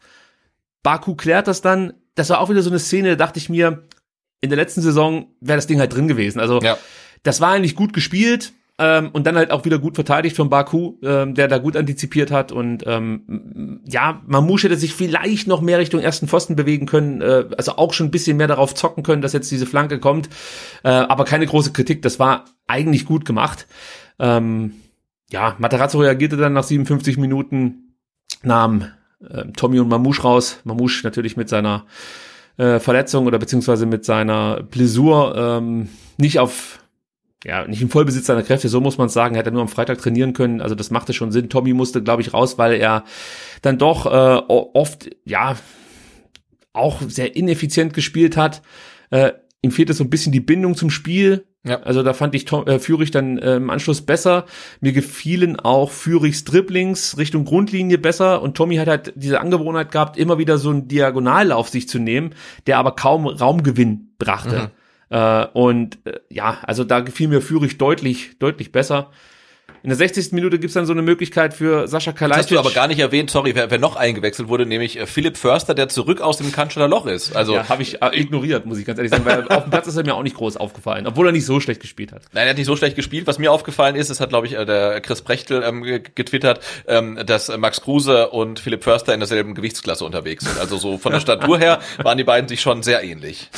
Ja, ich glaube, ich gehöre auch dazu inzwischen wieder. ähm, diese diese äh, Abnehmphase, die ich mal hatte, die habe ich äh, jetzt erstmal hinter mir gelassen. Ähm, wir sind jetzt wieder äh, dabei, äh, äh, wie sagt man, Ach, ich vergessen, da gibt es so einen Fachausdruck in der Massephase. Bodybuilder-Welt. Ma Massephase, genau so heißt es. Da sind wir jetzt wieder. Mehr trainieren ähm, ist wieder angesagt. Aber das ist ein anderes Thema. Ich würde noch ganz kurz eigentlich keine große Chance besprechen, sondern nur einfach so äh, eine Szene mit reinnehmen, die sinnbildlich für Saschas aktuelle Form ähm, herhalten muss. In der 60. Minute. Da spielt Förster Sascha im Strafraum an und du weißt, wie Sascha das in der letzten Saison gemacht hat und auch phasenweise in dieser Saison. Er dreht sich eigentlich, sucht dann den Abschluss und äh, besten Fall geht das Ding ins Tor. Und hier merkst du halt, wie er, also ich glaube wirklich, er möchte halt immer das Richtige machen und denkt viel zu viel nach, ja, und denkt sich, jetzt drehe ich mich um, spiele den Ball zu führig, äh, vom Tempo, also Aktionstempo war eigentlich ganz okay, aber er bleibt dann, glaube ich, ein bisschen im Boden hängen und deswegen kann er diesen Ball nicht vernünftig rüberspielen zu Führig, wobei das Zuspiel für mich auch komplett sinnfrei gewesen ist. Also nimm den Ball, dreh dich und bring das Ding aufs Tor. Das wäre eigentlich die Situation, die jetzt hier ein Stürmer äh, äh, zu absolvieren hat und der kriegt das aktuell irgendwie nicht hin und ich glaube tatsächlich nicht, dass das jetzt irgendwie, dass der seinen seinen Torriecher verloren hat, sondern der ist, also die Situation scheint ihm wirklich zu schaffen zu machen, in der der VfB sich aktuell befindet. Äh, und das ist natürlich immer schlecht bei einem Stürmer, wenn der sich zu viele Gedanken vor dem Tor macht. Aber auch da, du kannst nur weitermachen. Irgendwann trifft er und Ja, ja. dann geht's auch wieder. Also das sind also die typischen äh, ja, Saisonphasen, die du immer mal hast, die kommen natürlich jetzt nicht gerade gelegen äh, an den letzten Spieltagen, aber es ist Oder halt so. wenn du sagst, irgendwann trifft er wieder, das ist natürlich am 32. Spieltag halt so eine Sache halt. Ne? weiß. Also, Ich weiß. vor allem, wenn er wieder trifft, dann wahrscheinlich nicht mehr für den VfB. Ich weiß, ich weiß, ich weiß, du hast so recht. Ähm, dann noch ein Beispiel vielleicht dafür, dass der VfB schnörkelloser spielen muss. Äh, das äh, Beispiel gab es in der 67. Minute. Da dribbelt Endo sich eigentlich gut durch durchs Wolfsburger Zentrum. Ähm, über Kalajdzic kommt der Ball zurück zu Endo und links hat Sosa dann wirklich viel Platz. Das sieht Endo, spielt in den freien Raum, macht eigentlich alles richtig. Sosa ist eigentlich in der idealen Abschlussposition, aber auch da siehst du in dem Moment, entweder fehlt ihm der Mut oder er denkt zu lang nach. Denn anstatt zu schießen, wie gesagt, die Position wäre gut gewesen, hätte äh, praktisch hinten ins kleine Netz äh, sch schießen können. Also das wäre aus meiner Sicht die richtige Option gewesen. Ja. Stattdessen lässt er halt Schlager aussteigen, hat den Ball dann auf seinem schwächeren rechten Fuß und versucht dann äh, Kalajdzic in Szene zu setzen, aber Brooks hat den Braten schon gerochen und klärt das dann. Aber auch das, Sebastian, ich glaube, da sitzt man im Stadion und dreht komplett hohl, oder? Also wenn man die Szene vor Augen hat. Ja, natürlich, vor allen Dingen, weil er Borna Sosa ähm, in, in der Rückrunde einer der, der besten für den VfB war und sie jetzt auch zur Unzeit ähm, so eine kleine Formkrise nimmt. Ähm, aber wenn man halt jetzt auch ähm, gehört hat, dass er seit Wochen irgendwie unter Schmerzen spielt, ähm, im Training geschont werden muss, also der ist halt, der kann nicht bei 100 Prozent sein. Also Spielst du oder spielst du nicht? Stehst du Ja, auf dem klar Platz spielst und, du. Und damit ist das Thema für mich erledigt. Jeder Spieler, der auf dem Platz steht, der steht auf dem Platz, weil er spielen kann. Ja, ja, klar. Aber das Ding ist ja auch, ähm, könnte ein Borna Sosa sagen, äh, Trainer, ähm, ich kann nicht. Es gibt niemanden auf seiner Position. Ja, wenn er nicht also, kann, kann er nicht. Also entweder er Ja, ja. kann oder er kann nicht.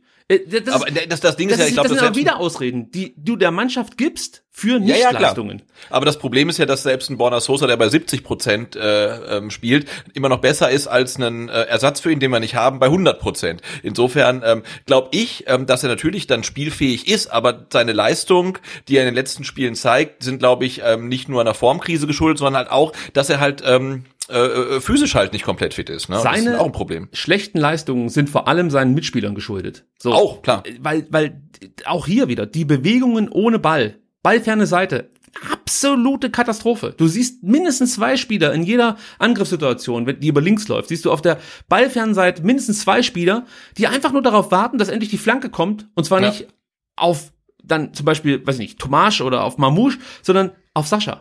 Die Ja. rechnen mit nichts anderem. Also die bieten sich nicht an, die denken nicht weit. Was es könnte, es wäre ja auch mal eine Überlegung zu sagen, okay, jetzt sind wir auf links, überlagern auf links und auf rechts habe ich dann plötzlich die Möglichkeit, schnell mit einem langen Ball äh, zu verlagern über eine Station im Zentrum zu verlagern und dann mich von rechts reinzudribbeln und abzuschließen. Das ginge ja auch, ja. Oder das, wie dann in der 89. gesehen, dass dann praktisch äh, von der noch mal, ne? Grundlinie, ja, an den zweiten Pfosten geflankt wird und da dann der, der Rechtsaußen bzw. rechter Mittelfeldspieler, wie auch immer, oder einer aus dem Achterraum, der nachrückt, dann abschließt. Aber das passiert nicht. Man steht Ja. da, guckt sich das an, wartet im Endeffekt darauf, dass der äh, Sosa, jetzt- der muss ja jetzt mal irgendwas machen und äh, der läuft sich da die Hacken wund, wird ständig attackiert, äh, ist immer der meistgepresste Spieler. Äh, klar, die Gegner haben das auch festgestellt. Wenn wir den anlaufen, dann passiert gar nichts mehr beim VfB Genau. Stuttgart. Und da nehme ich nicht äh, Sosa in die Pflicht, der noch das meiste draus macht. Ja, also diesen Druck musst du auch erstmal aushalten. Schau dir zum Beispiel mal Angelino an, der ja inzwischen auch als begnadeter äh, Flankengeber beziehungsweise äh, inverser Spieler, der dann reinzieht, auch mal abschließt und so, ähm, auch attackiert wird. Was macht der? Der lässt sich immer weiter zurückfallen und bringt die ganze Zeit irgendwelche behämmerten Halbfeldflanken. Nee, Borna Sosa versucht's noch, ja, Ja. und kriegt dann ständig auf die Glocken. Ähm, und wir reden jetzt darüber, äh, wie ineffizient im Endeffekt dann ich übertreibe das jetzt, ja, ich spitze es bewusst ein bisschen zu, äh, Borna Sosa ist. Nee, Borna Sosa, der reißt da noch relativ viel ab. Seine Flankengenauigkeit ist sogar besser als in der vergangenen Saison. Ja, also das spricht ja auch für den Spieler. Er entwickelt sich sozusagen weiter. Ähm, aber seine Mitspieler, seine Mitspieler sind einfach faul. Die sind einfach faul und nicht in der Lage, ähm, ich sag mal, mitzuspielen, auch ohne Ball. Man hat das Gefühl, da sind Leute auf dem Platz und da nehme ich jetzt auch mal Namen in den Mund, ein Mamouche, auch ein Tomasch. Für die spielt sich ein Spiel nur dann ab, wenn sie in Ballnähe sind Ja, ja, klar. oder Ja. selbst den Ball haben. Das funktioniert aber so nicht. Also das Spiel ist viel zu komplex, dass du dich praktisch rausnehmen kannst, äh, wenn du eben weit weg bist vom Ball. Nein, da bist du gefordert. Genau in den Momenten bist du gefordert. Aber es entsteht nie Gefahr für die Wolfsburger Defensive von der ballfernen Seite. Also die müssen sich gar nicht mehr darauf einstellen, dass da irgendwas kommt. Jetzt habe ich schon wieder zu lange über diese Scheiße geredet. Ich reg mich dann schon wieder drüber auf und es bringt ja eigentlich gar nichts. Es bringt ja gar nichts. Ja. Ähm, Schlussviertelstunde. Möchte ich nur ganz kurz ansprechen, weil mir das schon ein paar Mal aufgefallen ist, dass der VfB äh, 15 Minuten vor Schluss sich erstmal so ein kleines Päuschen wieder gönnt. Also das ist mir gegen Berlin auch aufgefallen, da irgendwie das, das Pulver sozusagen verschossen, was mich eigentlich irritiert, weil dafür, dass sie wirklich relativ passiv über 90 Minuten ähm, Ja. auf dem Platz rumlatschen äh, äh, und dann mal 10 Minuten, 15, vielleicht auch mal 20 Minuten nach der zweiten Halbzeit oder in der zweiten Halbzeit Gas gegeben haben, äh, dann erstmal wieder ein Päuschen brauchen. Und auch hier muss man wirklich Danke sagen, dass ähm, Wolfsburg das nicht konsequenter genutzt hat. Also auch hier hätten die, glaube ich, wirklich den Sack zumachen können. Ja. Ähm, haben sie aber nicht gemacht. Ja, dann müssen wir noch ansprechen Strafraumbesetzung. Auch die gefiel mir nicht. Ja, gerade dann als Führig dabei war, hast du halt noch mal einen Spieler, der auf der rechten Seite auch ein bisschen für Gefahr sorgen konnte. Dann bricht der rechts durch mit seinen Dribblings, haben wir ja vorhin besprochen. Das hat er ganz gut gemacht. Ja. Und dann hat er eigentlich nur zwei Optionen. Einmal Kalajdzic, der am ersten Pfosten wartet und dort bewacht wird von Brooks und Lacroix. Also my ass, da brauchst du nicht hinflanken. Ja. Und am zweiten Pfosten steht dann Tomasch. Ein kleiner Spieler, den du im Endeffekt kaum erreichen kannst. Da musst du ja, weiß ich nicht, eine, eine Wunderflanke schlagen. Äh, es ist kaum möglich. Und ich denke mir dann immer, warum rückt da keiner aus dem Zentrum nach? Wo sind denn die Spieler aus dem Rückraum, ähm, die sich jetzt anbieten? Also Strafraumbesetzung. Scheiße. So wirst du wenig Tore erzielen. Das kann ich schon mal sagen. Ähm, hat mir nicht gut gefallen.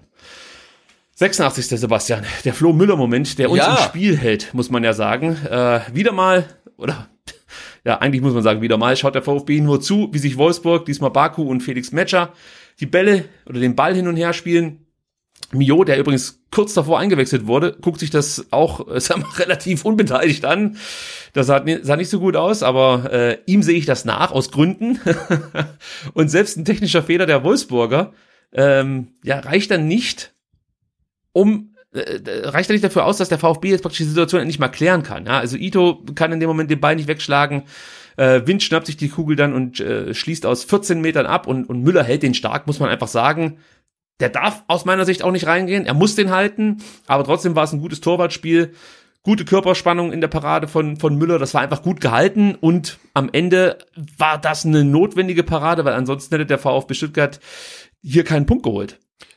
Äh, ja, ich denke auch. Also wenn er den reinlässt, dann reden wir vermutlich wieder drüber, ob man den eventuell halten kann. Aber die Art und Weise, äh, wie er den gehalten hat, fand ich schon ziemlich überzeugend. Es war eine kurze Distanz, der Schuss war relativ platziert, hatte Schmackes und er tauchte gut ab und macht genau das, äh, was wir uns von ihm erhoffen. Er hatte vorher, glaube ich, so einen Ball, ähm, der, der, den er irgendwie zur Seite abprallen lässt, das ja. sah gar nicht gut aus.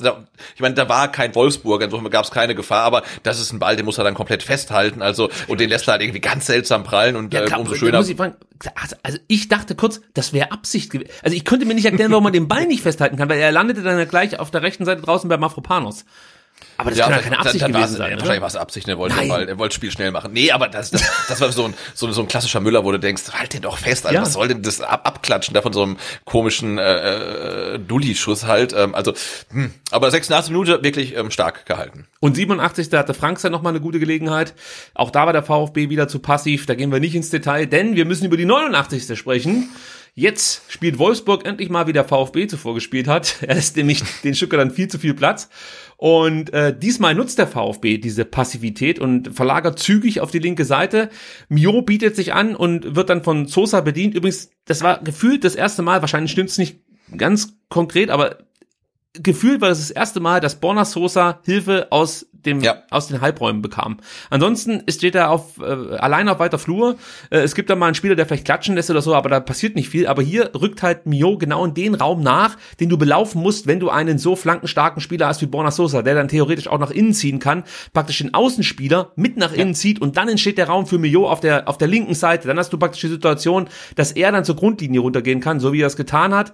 Lacroix, muss man sagen, verteidigt ist dann nicht besonders konsequent. Danke dafür nochmal. Der, der war wahrscheinlich komplett, komplett überrascht, dass da auf einmal noch ein zweiter äh, Spieler auf der linken Seite vom VfB auftaucht. Ich, ich glaube, der war gedanklich auch schon in Ibiza zu dem Zeitpunkt, aber ich habe nichts dagegen. Ähm, und ja, ich meine, Mio flankt dann hervorragend, also da zeigt er einfach die Qualität, die er in seinem linken Fuß hat, muss man sagen. Ja. Und äh, Fürich wird dann am zweiten Pfosten von keinem Wolfsburger gedeckt und kann deshalb unbedrängt das 1-1 machen. Man sieht dann auch ganz gut, auch das versuche ich nachträglich einzublenden, wie Franks da in der Mitte pennt.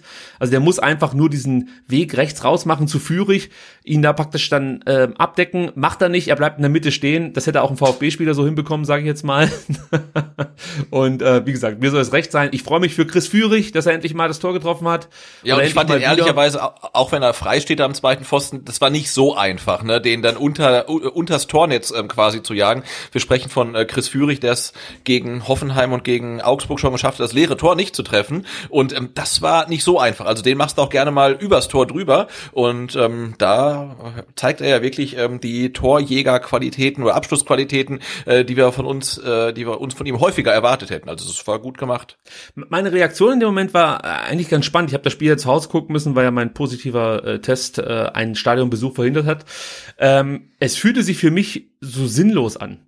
Also mhm. weißt du, das ist, äh, es ist natürlich nicht sinnlos. Der Punkt ist ein Punkt und ich bin froh, wenn wir ihn haben. Aber ich saß halt vorm Fernseher und dachte mir so, ja, der leckt mir am Arsch mit dem Punkt. So, also es, es, es war halt für mich, es fühlte sich noch nicht mal verdient, nee, das kann ich auch nicht sagen es, es war schon verdient, aber es lag halt auch mehr daran, dass, dass Wolfsburg keinen Bock mehr hatte. Also man ja. hat sich's nicht selber verdient, sondern man wurde fast schon zu diesem Punkt gezwungen von Wolfsburg. Also genau, also wenn man jetzt mal vergleicht, das 1 zu 1 von Wahid Fage gegen Union Berlin und das 1 zu 1 jetzt von Chris Führig gegen Wolfsburg, äh, komplett anders. Also ja. für mich auch im Stadion. Ne? Das war jetzt so, dass man dachte, puh, immerhin noch oder wenigstens noch ein Tor oder wenigstens nicht verloren, mhm. während das damals ja eine ganz andere Nummer war. Und so hatte man ja eigentlich den Eindruck, der VfB hätte schon längst irgendwie mehr machen müssen und ähm, ähm, hat sich das Tor eigentlich auch durch die Leistung und durch die Offensivbemühungen eigentlich nicht wirklich verdient. Und dann fällt es trotzdem noch, da hat man sich so ein Stück weit äh, glücklich gefühlt. Ähm, also weil es auch ja, äh, Glück war, dass man diese eine Szene noch bekommt, weil die Wolfsburger dann halt pennen. Ja, ja umso mehr Zeit vergangen ist, umso mehr äh, habe ich mich dann auch über diesen Punkt gefreut, muss ich sagen. Ja. Aber so im ersten Moment war das halt so ein ich habe mir etwas ganz anderes erwartet von diesem Spiel. Mhm. Also ich, ich habe da wirklich die Hoffnung gehabt, dass, dass Stuttgart eine Reaktion zeigt auf das, was wir nicht nur in Berlin gesehen haben, sondern auch die Spiele zuvor. Und am Ende war es eigentlich ein genauso schwaches Spiel wie gegen Berlin. Das lasse ich mir auch nicht schönreden. Es gab nur marginale Verbesserungen. Ja. Und es war keine große Steigerung im Vergleich zu diesem Berlin-Spiel. Und wenn du so letzte Woche gegen Berlin gespielt hättest, hättest du da auch nichts mitgenommen. Genau. Und das ist das Erschreckende eigentlich, ja. dass, dass selbst so eine, also so ein so ein Kinnhaken wie von Berlin und äh, das das äh, ja sag mal die Kritik auch der Fans und so äh, bei dieser Mannschaft irgendwie gar nichts auslöst. Wie gesagt, die warten die ganze Zeit auf einen Impuls und merken nicht, dass sie der Impulsgeber sind. Also ja, es ist, ist so. echt dramatisch, ja. Am Ende musst du dann leider noch sagen, haben wir Pech gehabt, weil wir hätten noch den Lucky Punch setzen können. Es gab noch mal zwei äh, gute Möglichkeiten. Einmal köpft Mafropanus über das Tor und die zweite Chance wird wieder gut von Führig vorbereitet. Der legt dann den Ball zurück an die Strafraumkante äh, auf Anton und der verzieht dann leider. Es war ja. eine ähnliche Situation wie beim 3 zu 2 gegen Gladbach, als Sosa auf Kalajdzic in den Rückraum passte, nur eben äh, spiegelverkehrt. Das wäre natürlich der Hammer gewesen, wenn, wenn Anton das Ding noch reingezimmert hätte. Hat für mich sowieso ein ordentliches Spiel gemacht. Mhm. Ähm, ja, aber es sollte nicht sein. Ja, Sebastian, jetzt würde ich sagen, hören wir uns mal das Fazit an, das Pellegrino Matarazzo zum Spiel zieht? Also wir äh, haben, glaube ich, eine eher ausgeglichene erste Halbzeit gesehen, wo beide Mannschaften überwiegend über Standardsituationen Torgefahr ausgestrahlt, ausgestrahlt haben. Äh, Wolfsburg hatte wahrscheinlich ein bisschen mehr vom Spiel als wir. Äh, zweite Halbzeit war es dann andersrum, wo wir am Druck, Drücker waren, überwiegend auch in der, in der gegnerischen Hälfte und äh, denke ich mal, dass der Ausgleichstreffer natürlich auch verdient auch erzielt worden ist. Gehst du damit so weit?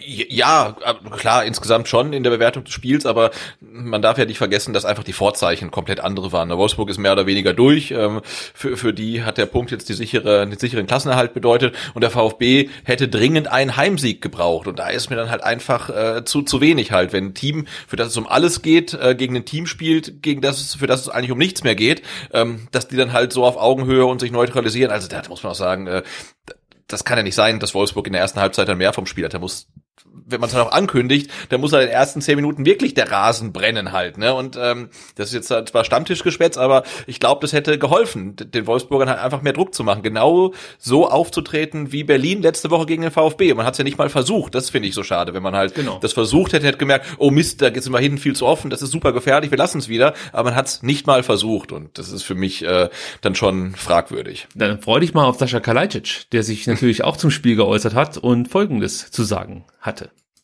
Ich glaube, das war von allen Seiten her, bis auf die Standardverteidigung, also die Eckbälle, ähm, hohen Bälle haben wir hinten manchmal ein bisschen äh, zu lasch verteidigt, schlecht verteidigt, aber ja, sonst alles andere. Man kann der Mannschaft jetzt auch nicht extrem viel vorwerfen, bis auf, ähm, dass wir eben nur eins einspielen und nicht, aber jeder wollte. Man hat gesehen, jeder hat Gas gegeben, aber es ist halt auch irgendwie in unserer Situation auch nicht irgendwie selbstverständlich, dass wir jetzt über Wolfsburg drüber fahren.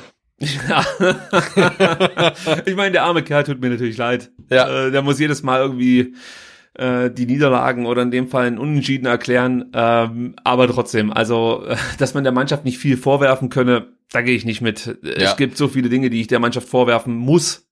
Muss ich ja, und, und die, niemand erwartet ja, ähm, dass der VfB Wolfsburg aus dem Stadion schießt. Ne? Was die Fans erwarten, ist, dass man einfach den Eindruck bekommt, dass diese Mannschaft wirklich das Spiel gewinnen will. Und zwar von Minute eins an und nicht erst in den letzten 15 Minuten.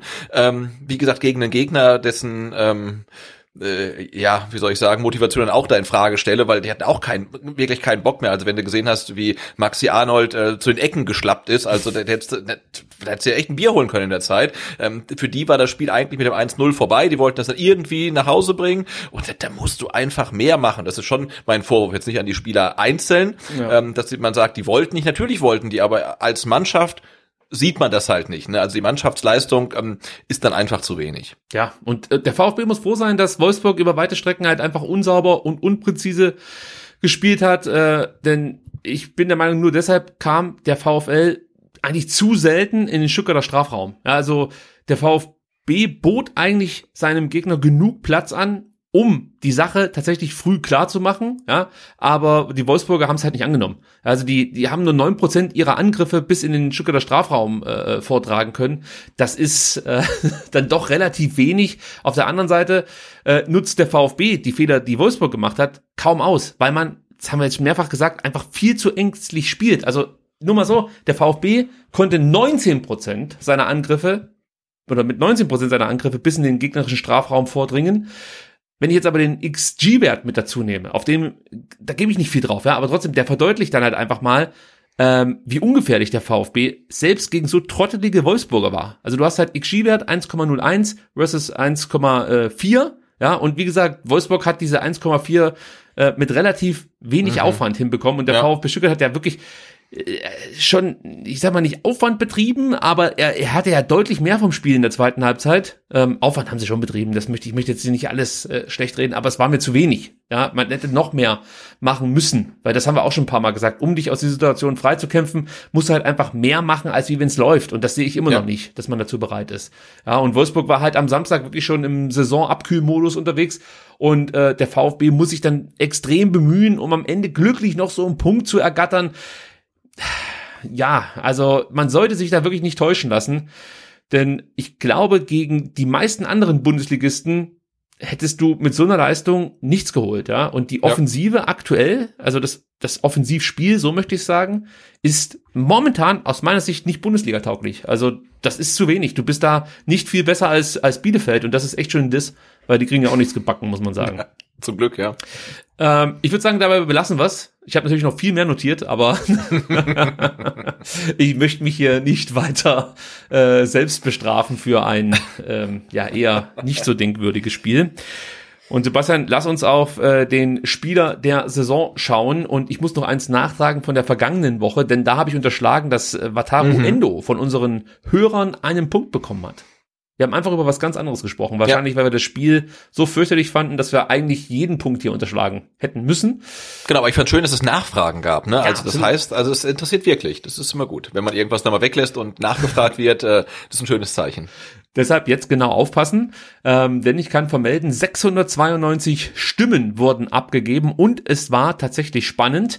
Atakan Karasor bekam 22,7 Prozent der Stimmen und damit drei Punkte von euch. Chris Führig bekam 16,8 Prozent der Stimmen und bekommt somit zwei Punkte. Und Enzo Mio kam auf 13,4 Prozent der Stimmen und bekommt noch einen Punkt von euch. Von euch. Ich muss aber anmerken, ich habe den Verdacht, dass der Karasor Fanclub am Montag nochmal ordentlich in die Tasten gehauen hat. Denn bis Montag ähm, sah, das, sah das nicht so deutlich aus, was Atakan Karasor angeht. Und auf einmal schnellten die Votes nach oben. Das haben wir natürlich im Blick. Mhm. Ähm, sollte das nochmal ähm, vorkommen, dann gibt's 100 Strafstimmen. So. für 100 ja, Strafstimmen für, für äh, Philipp Förster. also dem werden die Ich habe Atta, Atta auch tatsächlich gar nicht so gut gesehen, muss ich gestehen. Äh, da hast du genau richtig gesehen, denn der war auch gar nicht so gut, gewann nur 16 von 30 Duelle ganz schwach im, im Kampf um, um, den zweiten Ball. Also er hat fünf, sechs so Aktionen gehabt, wo er den zweiten Ball hätte gewinnen können, hat nur einmal den zweiten Ball geholt, ganz schlechte Langbälle geschlagen. Äh, das Einzige, was er halt gut kann, das war äh, ein sicheres Passspiel auszuziehen. Auch das hat wieder funktioniert und er hatte insgesamt wenig Ballverluste. Aber ähm, ja, so für die Offensive oder beziehungsweise äh, für die direkte Spielbeteiligung war das für mich zu wenig, Sebastian. Ja. Deine Punkte. Äh, ja, ähm, also ich äh, gebe äh, zwei Punkte an äh, Chris Führig für das entscheidende Tor äh, zum Unentschieden. Ich vergebe auch ähm, äh, zwei Punkte an Flo Müller, weil ich weiß, es auch ganz viele Leute ärgert, wenn äh, Flo Müller Punkte bekommt, nur weil er das macht, was er machen soll. Ähm, aber er hat das gemacht, was er machen soll und das ist schon mehr, ähm, als man über so manchen Feldspieler sagen kann. Also ähm, für die Parade am Ende und auch sonst äh, fand ich ihn sehr solide. Also zwei Punkte für äh, Flo Müller und äh, dann vergebe ich äh, jeweils einen Fleißpunkt ähm, an Erik Tommy. Also er war nicht überragend, aber Startelf-Einsatz, ich fand's okay. Ähm, und ich vergebe auch einen Punkt an Enzo Mio ähm, für seine erste Torbeteiligung in der Bundesliga. Und weil er wirklich mal einer der wenigen, vielleicht sogar der einzige war, der Borna Sosa zur Hilfe gekommen ist. Alle anderen haben gesagt, warum soll ich da hingehen? Der flankt doch eher auf Sascha. Ähm, ich mach das mal. Also vielleicht hat er das Memo nicht bekommen, dass man Borna Sosa auf gar keinen Fall helfen soll. Ähm, er hat's gemacht. Erste Torbeteiligung. Ja, deswegen von mir auch ein Punkt von Enzo für Enzo Mio. Ähm ich vergebe meine Punkte ähnlich wie du. Chris Führig zwei, Flo Müller auch zwei. Natürlich zum einen für den Safe, zum anderen 100% Passquote. Also äh, übrigens interessant, wenn man sich einfach mal ähm, die die äh, Passmap anschaut von Flo Müller und von Kuhn Castells, da siehst du, dass Castells halt viel längere Bälle schlägt und präzise schlägt und mhm.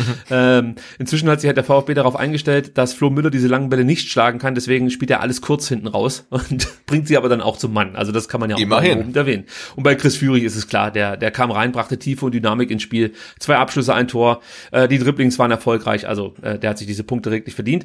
Und dann gebe ich einen Punkt an Waldemar Anton den fand ich sehr engagiert, hatte viele erfolgreiche Aktionen, spielte auch schnörkellos, das haben wir ja vorhin thematisiert, dass wir das jetzt aktuell brauchen, hatte ein sehr verlässliches Passspiel, gute Diagonalbälle hinten raus, ähm, vier Abschlüsse, die meisten aller Spieler, also das lässt auch aufhorchen. Auch er hat sich Dribblings genommen und erfolgreich bestritten. Ähm, auch das kann man, denke ich mal, ähm, erwähnen. Und er hat alle seine Defensivduelle am Boden gewonnen. Fünf geführt, fünf gewonnen.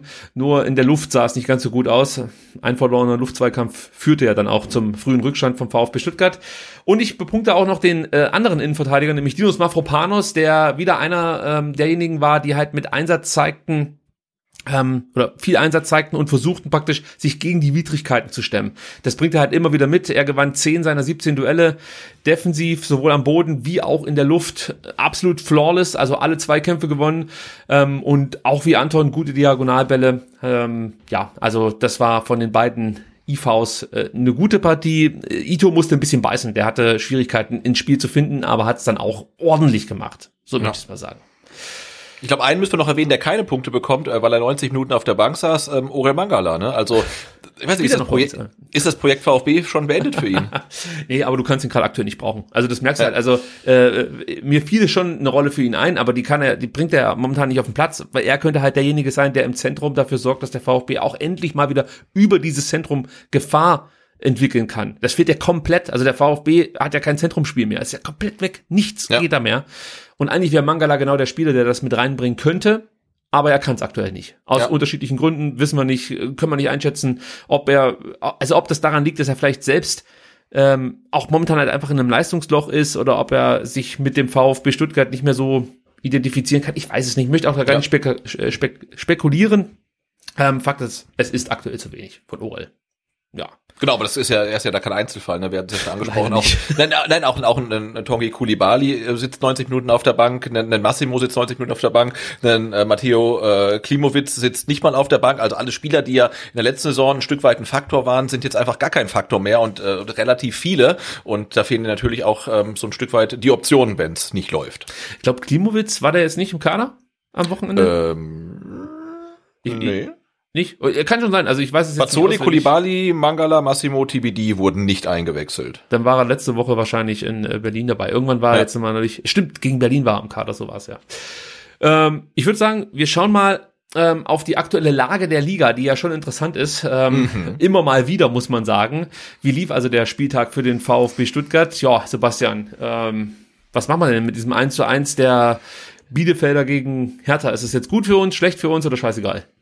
Ähm, ich ich glaube, wir müssen im, jetzt in den Scheißegal-Modus wechseln. Also es ist natürlich völlig skurril, dass der VfB in der 89. Minute den Ausgleich erzielt und ähm, Berlin ähm, 1-0 führt bis zur 89. Minute dann die Riesenchance aufs 2-0 hat. Also dagegen war ja die Chance von äh, Chris Führig gegen Augsburg, äh, Kindergarten, ich weiß gar nicht, Mittelstädt und noch irgendjemand war es ja, ja. Ähm, die dann das 2-0 nicht machen.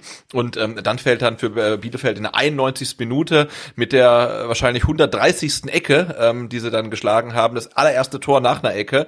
Ähm, also ja, schon wild, aber eigentlich ähm, hätte Berlin das gewinnen müssen in, in, in Bielefeld. Äh, ja, und so bleibt bleibt's halt bei zwei Punkten Vorsprung ähm, auf Bielefeld und so mit dem Blick aufs Restprogramm, ja, ähm, kann man da sich noch nicht so ganz auf die Relegation einstellen ähm, als Stuttgart-Fan. Nee, das stimmt. Ich möchte noch mal ganz kurz beim Bielefeld-Spiel bleiben, denn mir ist ähm, aufgefallen, als ich halt im Fernsehen das Spiel verfolgt habe, dass ich plötzlich Pellegrino Matarazzo mit Peter Pechhold auf der Bank unterhalten hat und Pechhold zeigte so sein Handy und ich dachte, also die sprechen doch jetzt nicht gerade über das Spiel in Bielefeld, oder? Sie zeigen sich doch nicht jetzt hier die Zwischenergebnisse. Aber ich glaube schon, denn Pellegrino Matarazzo sagte nach dem Spiel folgendes. Wussten Sie, wie es in Bielefeld steht die ganze Zeit? Ja. Braucht man das? Hilft sowas vielleicht oder kann sowas doch nicht auch, äh, naja, für Unruhe sorgen auf der Bank? Möglicherweise. Möglicherweise. Wollen Sie es nicht verraten?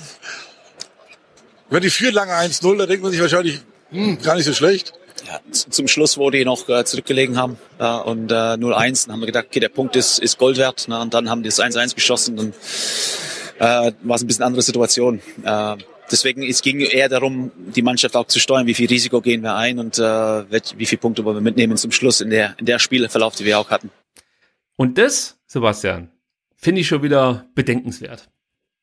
Weil Weißt du, wie ich meine? Du sitzt ja, auf also ich finde ich finde es total total schwierig, weil also du willst jetzt dann gegen Wolfsburg steuern, wie viel äh, Risiko du gehst in so einem Spiel und in der Situation hast du dich selbst manövriert, weil du ähm, äh, quasi wie ich auch Aufschieberitis hast und immer sagst, wir haben noch Spiele, wir haben noch Spiele, wir haben kein Endspiel, es kommen noch viele Spiele und jeder sieht, ja, es kommen Spiele, aber die werden alle viel schwieriger als die, die er gerade wegschenkt einfach, ne? Und jetzt bist du dann gegen Augsburg und denkst, der Punkt ist gut, aber nur weil dein Konkurrent hinten liegt und dann schießt er noch ein Tor anstatt zu sagen, hey, wir müssen die Spiele einfach gewinnen. Und also ich finde solche Aussagen höchst problematisch. Absolut. Also da muss ich ganz ehrlich sagen, also er hat das charmant rübergebracht, ähm, aber da habe ich echt gedacht, das kann doch nicht dein Ernst sein. Du sitzt da nicht auf der auf der fucking Bank, guckst, wie steht's in Bielefeld und denkst dir dann, ah nee, bloß nicht mehr Risiko eingehen. Also äh, ganz ehrlich, es wäre komplett egal gewesen, ob der VfB dann noch in der 95. Minute das Gegentor bekommt. Klar, ja. der Punkt, wir haben vorhin gesagt, wir nehmen mit, aber ganz ehrlich, ob es jetzt ein Punktvorsprung ist oder zwei, ich glaube nicht, dass das so viel ausgemacht hätte.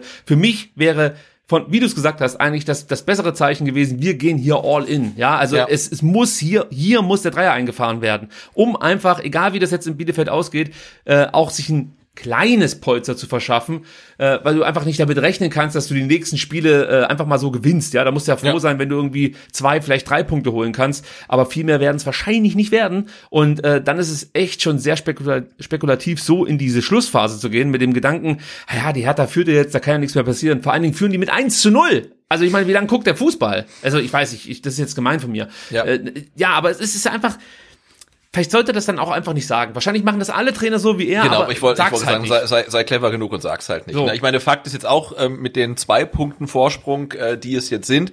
Das bedeutet ähm, aber auch, wenn Bielefeld kein Spiel mehr gewinnt, ist der VfB vermutlich ähm, auf dem Relegationsplatz, es sei denn, man kassiert halt in München richtig viele Gegentore, was ja auch nicht ganz unwahrscheinlich ist. Ist nicht ganz unwahrscheinlich, aber wir hoffen mal, dass es nicht ganz so schlimm wird. Apropos Bayern, Sebastian, die haben ja gegen Mainz verloren und ähm, Magath hat ja direkt danach angemerkt, dass die Bayern jetzt bloß nicht den Spielbetrieb einstellen äh, dürfen. Und ich habe mir auch direkt gedacht, Mensch, scheiße, hätten sie dieses Spiel nicht noch irgendwie ein, ein Wochenende aufschieben können, weil das sowas mal drin ist, wenn alles durch ist und es geht um nichts mehr, Champions League ist äh, vom Tisch, äh, DFB-Pokal sind sie früher ausgeflogen.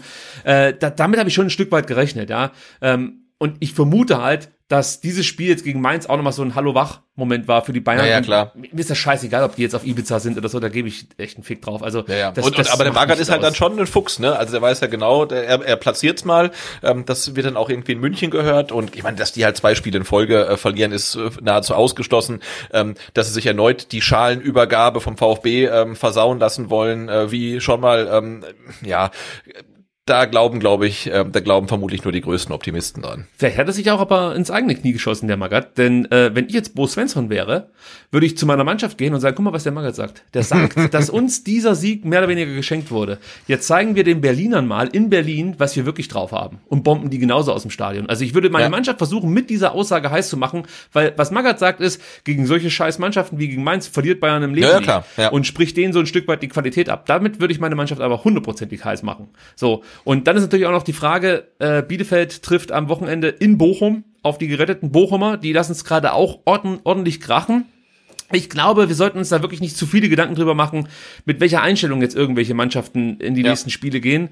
Ähm, erstens mal haben wir uns selbst in die Lage gebracht, genau. ja, dass wir jetzt darauf hoffen müssen, dass, also dass wir praktisch auf die Gegner hoffen müssen. Ähm, unserer eigentlichen Gegner. das ist unser eigenes Verschulden, das ist das eine.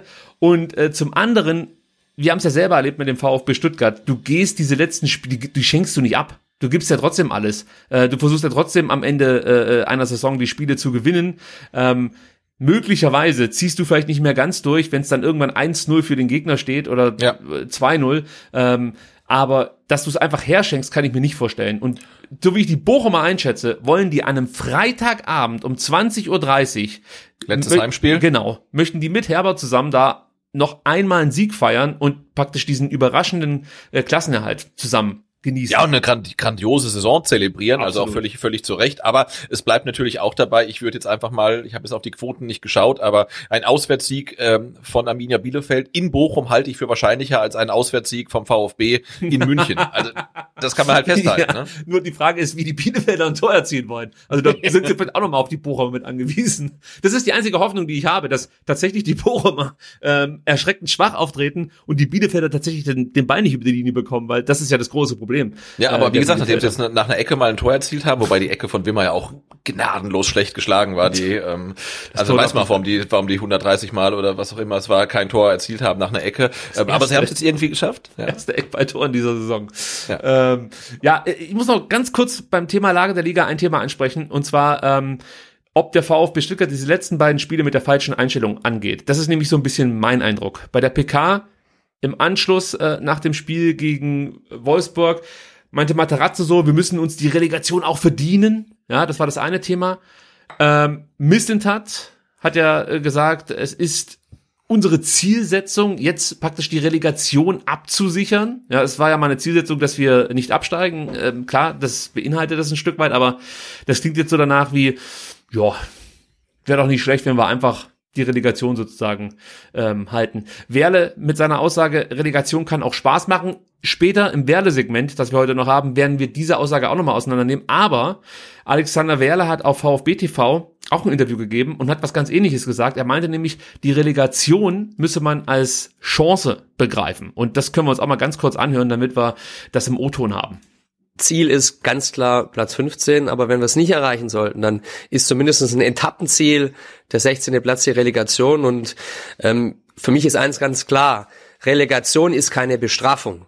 Relegation muss eine Chance sein, weil wenn der Bundesligist über 180 Minuten Leidenschaft, Leistung zeigt, dann äh, wird es jeder Zweitligist schwer haben. Von daher, alle, die von Relegation als Bestrafung sprechen, kann ich überhaupt nicht verstehen, sondern Relegation, wenn es soweit ist, als Chance begreifen, Relegation annehmen und dann über 180 Minuten zeigen, wer der Bundesligist ist. So einfach ist dann Relegation. So einfach ist Relegation, hätten wir das schon vor drei Jahren gewusst, dann äh, wäre, nee, vor zwei Jahren, nee, vor drei Jahren, Ja, ja. Äh, dann wäre, Moment mal, 2019 sind wir abgestiegen, also vor drei Jahren. Drei, ja. Ähm, dann wäre alles so viel einfacher gewesen.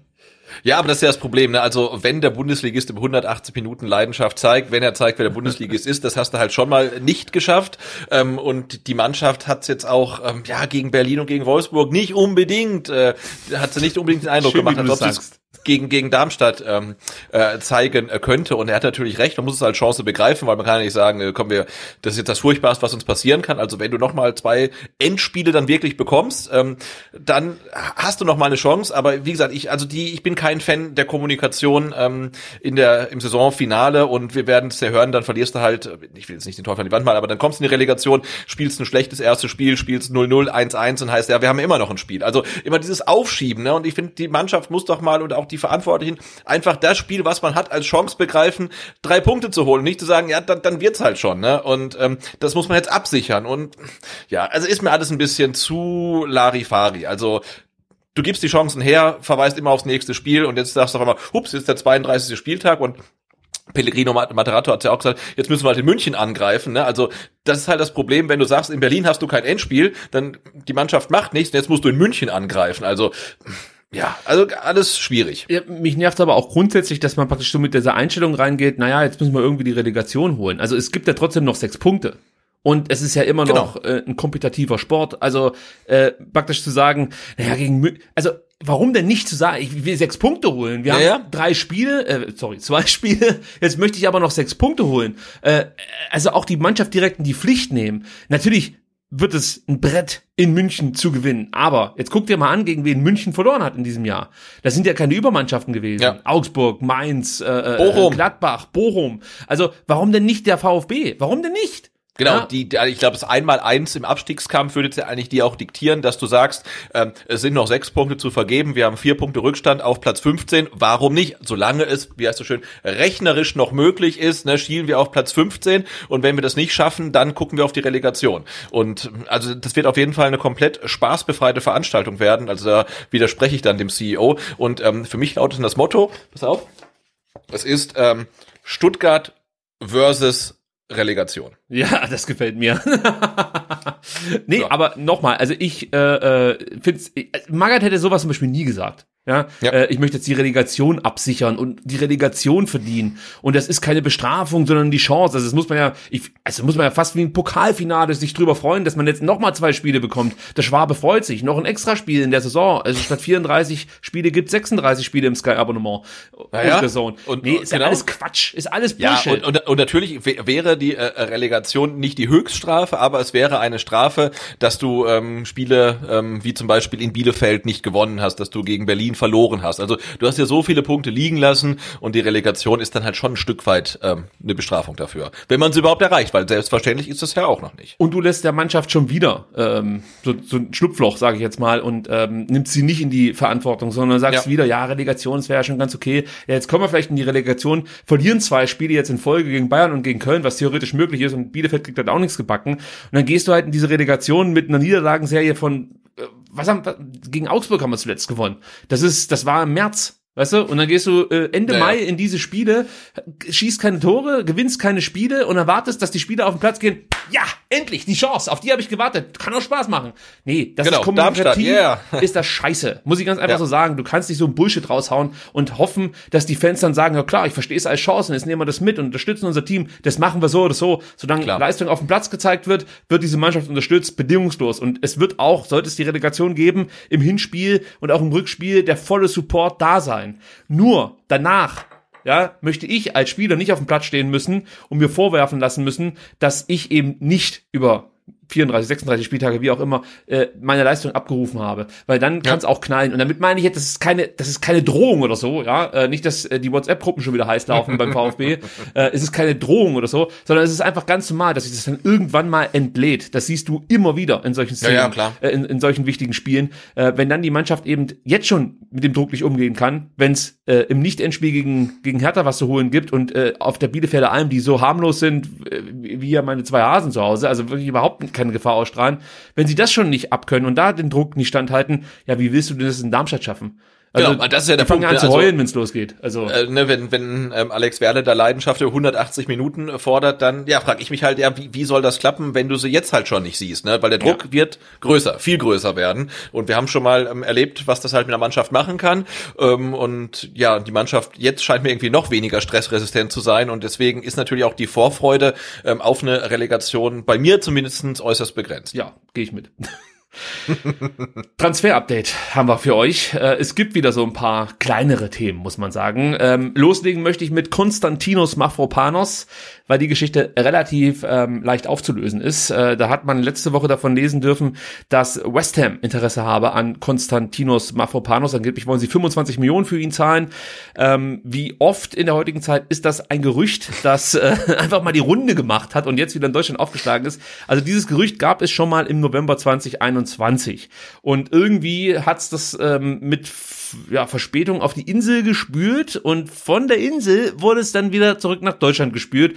Und wie es heutzutage halt so ist, es kann sich kein Mensch mehr äh, daran erinnern, was man im November schon besprochen hat. Deswegen nimmt man diese News einfach auf und behauptet nochmal, da ist äh, e- echt was los gerade aktuell in West Ham. Die, die stehen kurz davor, den Mafropanos zu verpflichten.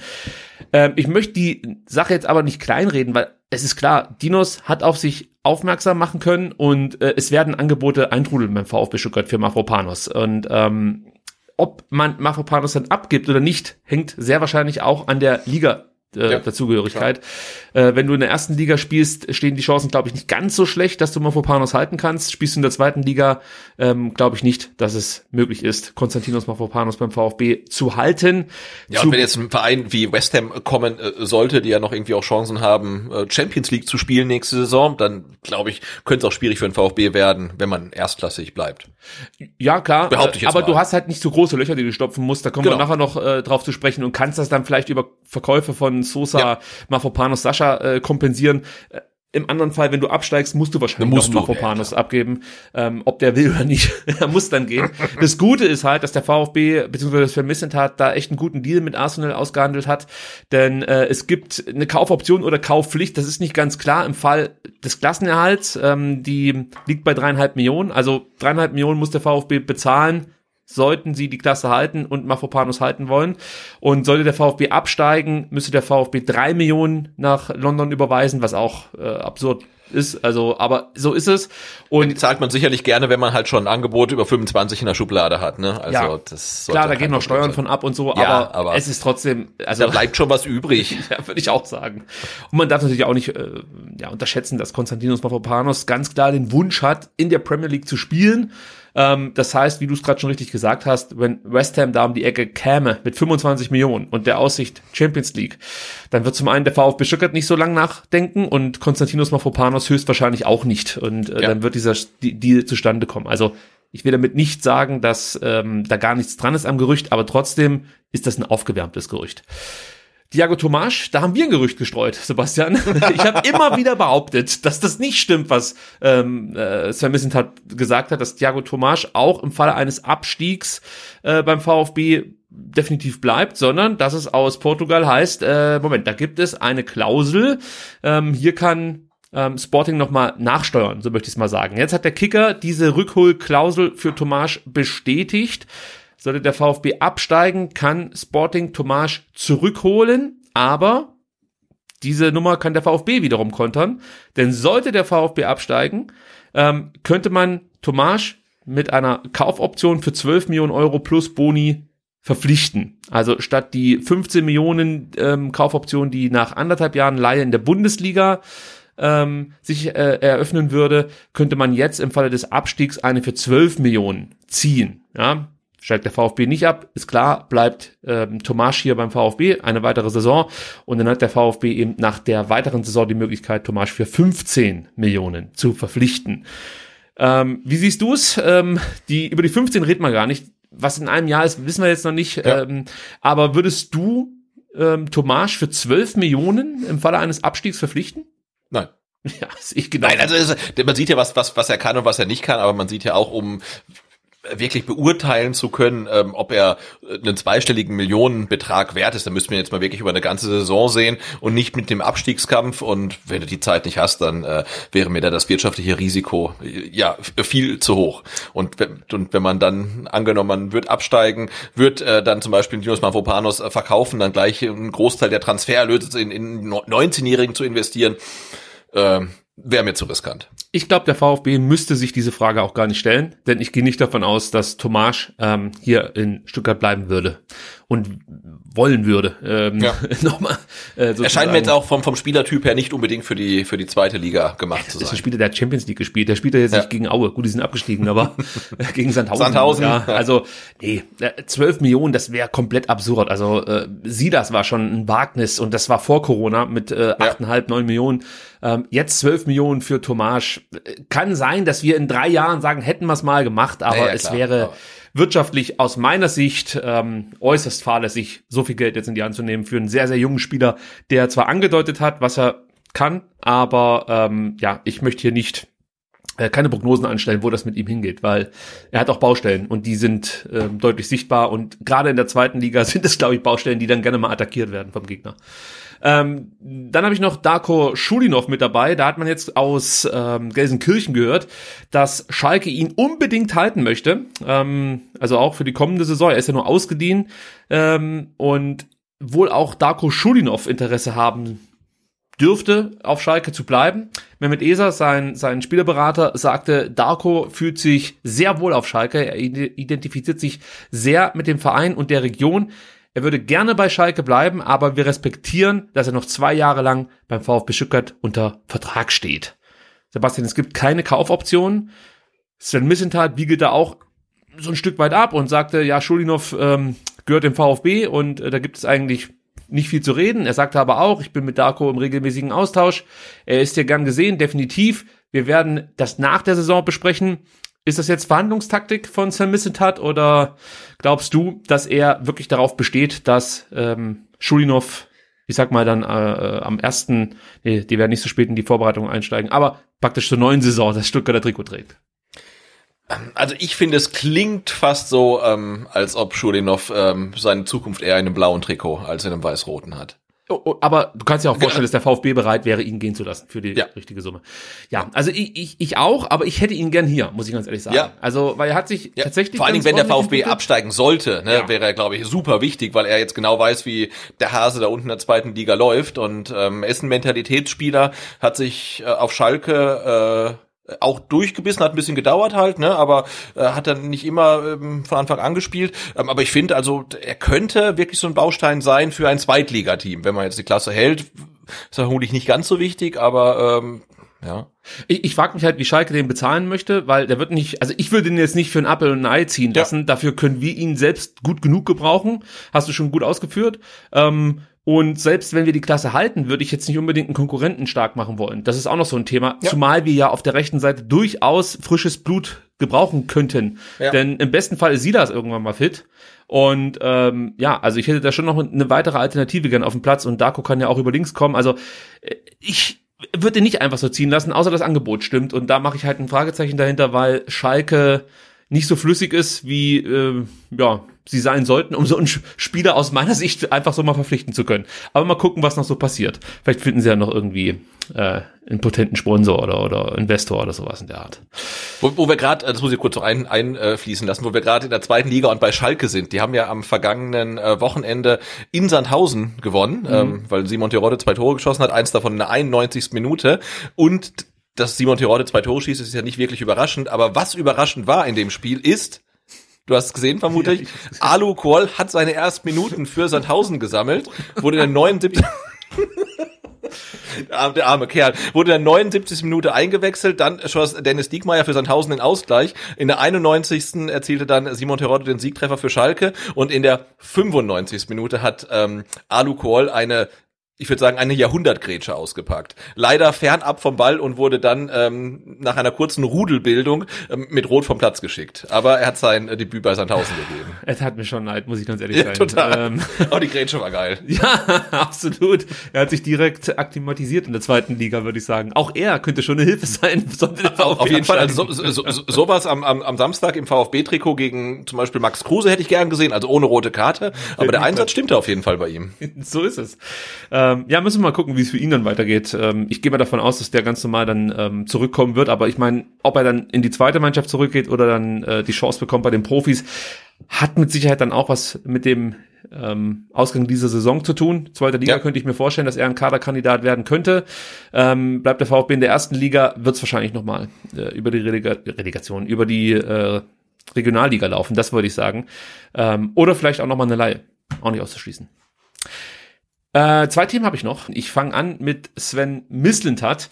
Äh, am Freitag saß ich bei meinem Friseur und auf einmal ploppt auf äh, Interview mit Sven Mislintat, Stuttgarter Zeitung. Ich dachte, pipapo, jetzt geht's los. Die Colts sind scharf gestellt. Jetzt haut er hier Dinge raus, die alles verändern werden. Und dann lese ich mir dieses lange Interview durch und stelle fest, okay, das war eigentlich, also fünf Sechstel dieses Interviews waren nur dafür da, um die Nichtleistung gegen Hertha irgendwie zu erklären, sage ich jetzt mal, ähm, um es nicht härter ausdrücken zu müssen. Das hat mich schon etwas enttäuscht. Es gab trotzdem zwei Fragen, die ich hier besprechenswert finde, die wir kurz aufgreifen sollten. Zum einen ähm, wurde er, ähm, oder wie soll ich sagen, es war eine zugegeben sehr naive Frage. Und zwar ging es darum, ob der Weg mit jungen Spielern aufgrund der aktuellen Saisonleistung bereits gescheitert sei. Sebastian, das ist äh, ja wie gesagt, keine besonders kluge Frage, aber äh, Sven Missentat hat darauf sehr klug geantwortet. Vielleicht kannst du mal kurz sagen, was der Sportdirektor auf diese Frage entgegnete. Na klar. Er hat gesagt, nein, denn wir sprechen hier von der Philosophie und der Identität eines Clubs. Diese versuchen wir zu entwickeln, zu bestätigen und zu leben. Nehmen Sie zum Beispiel den FC Barcelona. Unabhängig von Ergebnissen hat jeder direkt ein klares Bild seines Spiels, seiner Kultur, seiner Philosophie im Kopf. Übertragen auf uns bedeutet das, dass wir den eingeschlagenen Weg beibehalten wollen.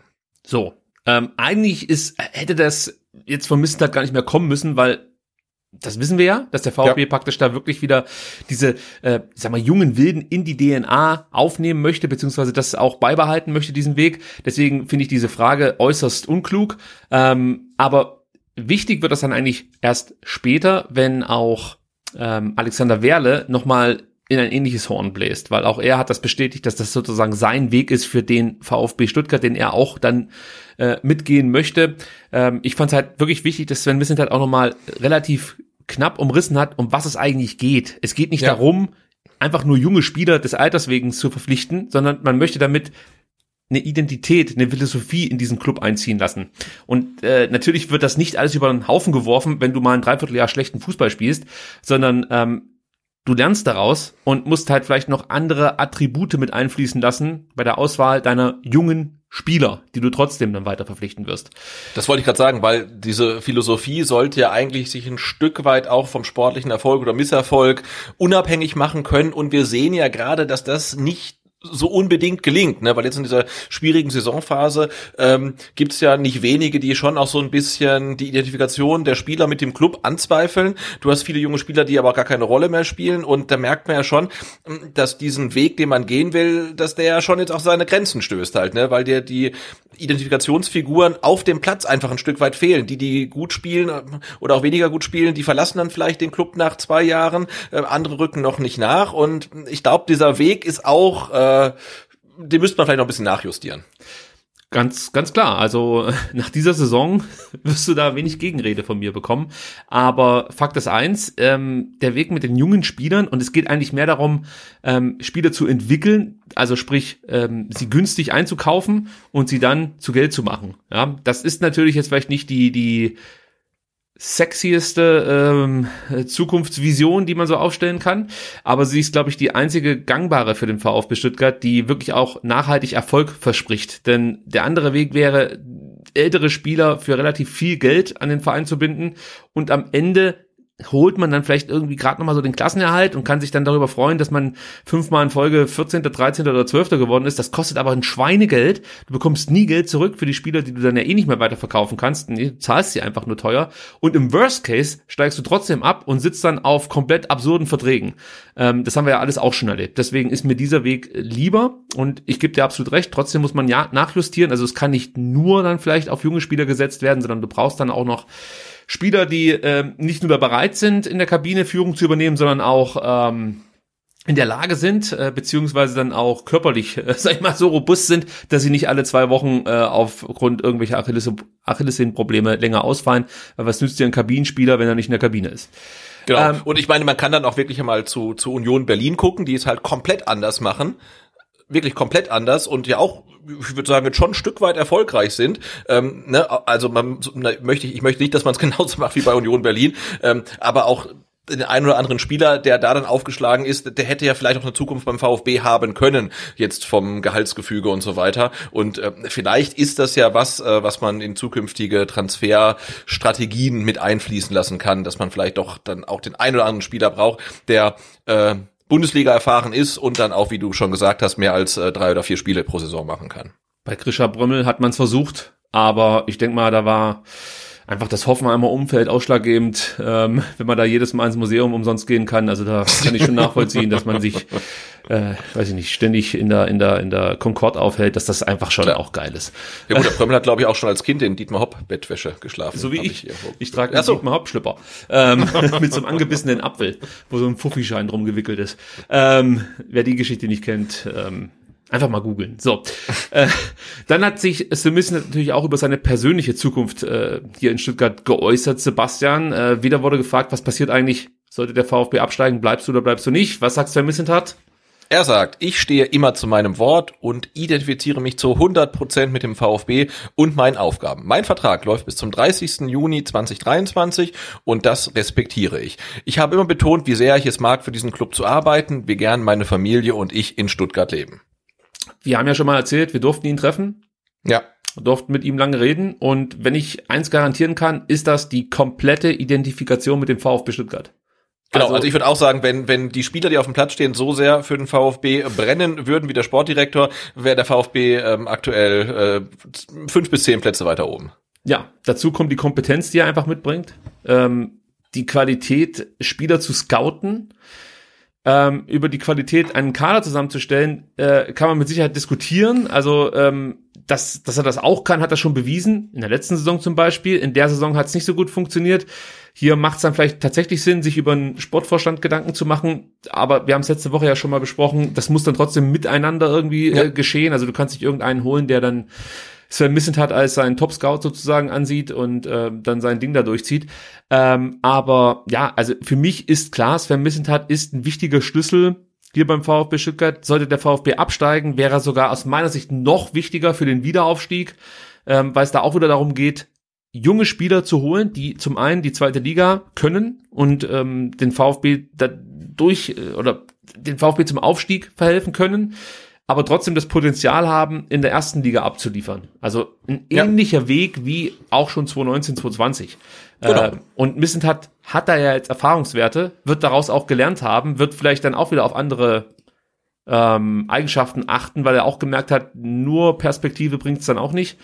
Und das würde ich mir eigentlich gerne zunutze machen, wenn es darum geht, sollte der VfB absteigen, wieder aufzusteigen. Und auf der anderen Seite bleibe ich dabei, sollte der VfB die Klasse halten, ähm, sieht's nächste Saison schon deutlich besser aus als in dieser Saison, weil zum einen wird man nachjustieren, neue Spieler holen, zum anderen hast du Spieler, die aus diesen äh, schweren äh, Wochen wachsen werden und ähm, die Qualität haben sie, das haben sie schon gezeigt und sie werden sich auch stabilisieren. Das ist halt bei jungen Spielern so, die schwanken sehr und umso älter sie werden, umso stabiler spielen sie. Schau dir Borna Sosa an, ähm, der hatte äh, genügend Wellentäler in seinem bisherigen VfB äh, in seiner bisherigen VfB-Karriere. Äh, die letzten zwei Jahre spielt er sehr stabil und das hat für mich auch was mit dem Alter und mit Erfahrung zu tun. Ähm, und Erfahrung bezieht sich jetzt nicht nur aufs Alter, sondern einfach auf Spielzeit. Also du kannst auch Erfahrung haben mit mit mit 20. Äh, schau dir Bellingham an, da hast du das Gefühl, ja, ja, äh, äh, weiß ich nicht, der spielt seit 15 Jahren Bundesliga. ähm, ist natürlich nicht so. Übrigens äh, wurde auch Pellegrino Matarazzo auf seine Zukunft hier in Stuttgart angesprochen. Leider Gottes ähm, hat er bei Bild TV äh, etwas dazu gesagt, ja, also warum die ganzen VfB-Leute da immer hinrennen, ich weiß es nicht, aber trotzdem ganz interessant, wie er seine Zukunft hier in Stuttgart sieht. Ja, also das Erste, was ich sagen kann, ich, ich beschäftige mich aktuell nicht mit, äh, mit dem Abstieg. Äh, ich äh, besch beschäftige mich voll auf den, auf den Klassenerhalt. Und da ist noch alles drin und ähm, was passiert im, im Sommer, passiert im Sommer. Und das liegt nicht nur äh, an, an mir, äh, sondern äh, es liegt auch äh, schon ein paar Chefs, die auch irgendwas zu entscheiden haben. Ähm, ich bin voll hier beim VfB und äh, ziehe meine Aufgabe immer mit 100 Prozent durch. Aber erstmal heißt es Zielklassenhalt. Jo, äh, kann man jetzt so und so interpretieren, ähm, aber ich bin wirklich gespannt, wie es für Materazzo weitergeht. Also im Falle eines Abstiegs wird es natürlich noch spannender. Ja. Ähm, ob er dann bleiben darf. Ich traue ihm schon zu, dass er bleiben will. Also ich glaube jetzt nicht, dass er dann keinen Bock mehr hätte oder so, sondern ich traue ihm schon zu, dass er hier bleiben möchte und auch den VfB wieder in die erste Liga führen würde. Ähm, sollte der VfB die Klasse halten, selbst dann wäre ich mir nicht sicher, ob er in der kommenden Saison immer noch Trainer ist. Nicht, weil ich was dagegen hätte, ja. sondern ich glaube, andere Personen würden sich Gedanken darüber machen.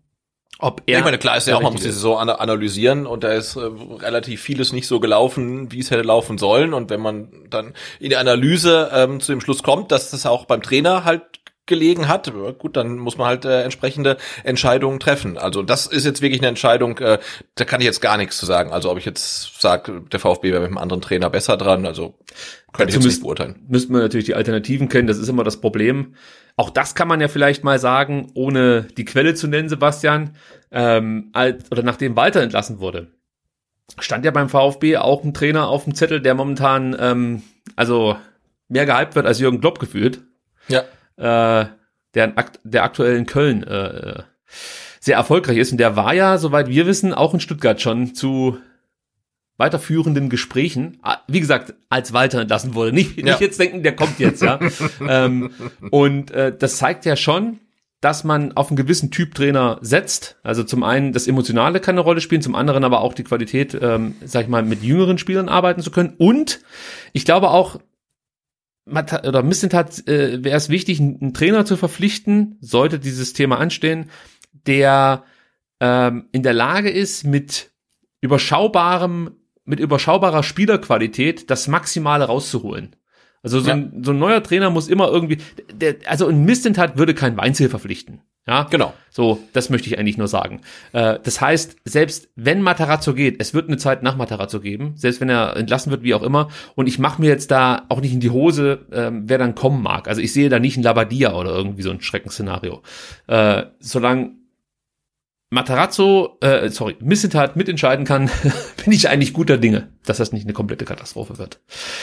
Jetzt müssen wir uns echt beeilen, weil die zwei Stunden, die schaffen wir wieder nicht. Und wir kommen zu Alex Werle. Das ist eigentlich der größte Block, äh, wenn es um die sportlich Verantwortlichen geht. Denn äh, für Alexander Werle war das wirklich eine ähm, interessante Woche mit vielen Aufgaben. Los ging's mit einem DPA-Interview und in diesem äh, DPA-Interview hat er sich nochmal ausdrücklich zum eingeschlagenen Weg des VfB Stuttgart bekannt. Das habe ich ja vorhin schon thematisiert, Sebastian. Ähm, den Satz, den lese ich kurz vor, das ist nicht allzu lang. Also er meinte, der eingeschlagene Weg, auf junge Spieler zu setzen, passt zur DNA dieses Clubs und wird weitergehen. Ja, normalerweise hätte ich das jetzt nicht groß mit in die Sendung genommen, aber ich finde das schon interessant, denn Mhm. dieser Weg trägt ja durchaus die Handschrift seiner Vorgänger oder seines Vorgängers, Genau, Thomas Hitzesberger und eben Sven Missentat. Und es ist ja nicht unüblich, dass äh, neue Vorstände dann ihre eigenen Ideen mitbringen und Strukturen und, und Philosophien des Vorgängers, ich sag's mal, anpassen. Ja, also selbst wenn das eigentlich ganz gut funktioniert hat, denkt man sich dann, ja, aber es muss ja schon der Werleweg sein am Ende und nicht der vom Hitzesberger, den ich weiterführe. Aber er committet sich ja eigentlich komplett zu diesem Mhm. Weg mit jungen Spielern.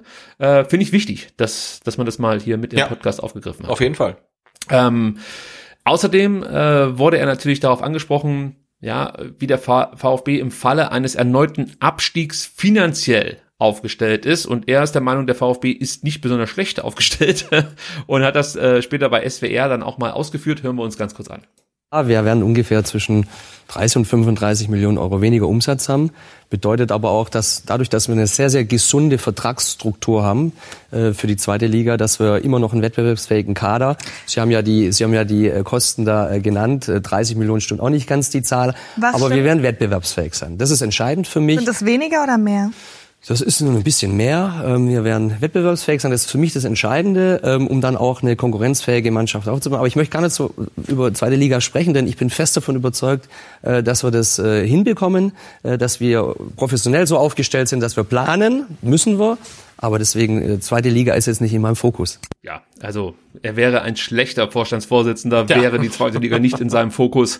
Verstehe auch nicht, warum er dann immer diesen, also sag mal, diese, diese, diese, diese Töne anschlagen muss mit, wir reden nicht über die zweite Liga, also wir sind ja alle erwachsene Menschen und sehen die Tabelle und können uns ungefähr ausrechnen, äh, welche Optionen es gibt für den VfB. Und natürlich ist die zweite Liga voll im Fokus und das kann man, denke ich mal, als Vorstandsvorsitzender sagen. Als Trainer verstehe ich das, wenn du da einen Bogen drum machst, aber als Vorstandsvorsitzender kann man das, denke ich mal, sagen. Die 30 Millionen, von äh, denen er sprach, das bezog sich auf die Transfererlöse. Das sind tatsächlich nicht nur 30 Millionen, sondern es sind wohl so um die 40 Millionen, die der VfB erzielen möchte.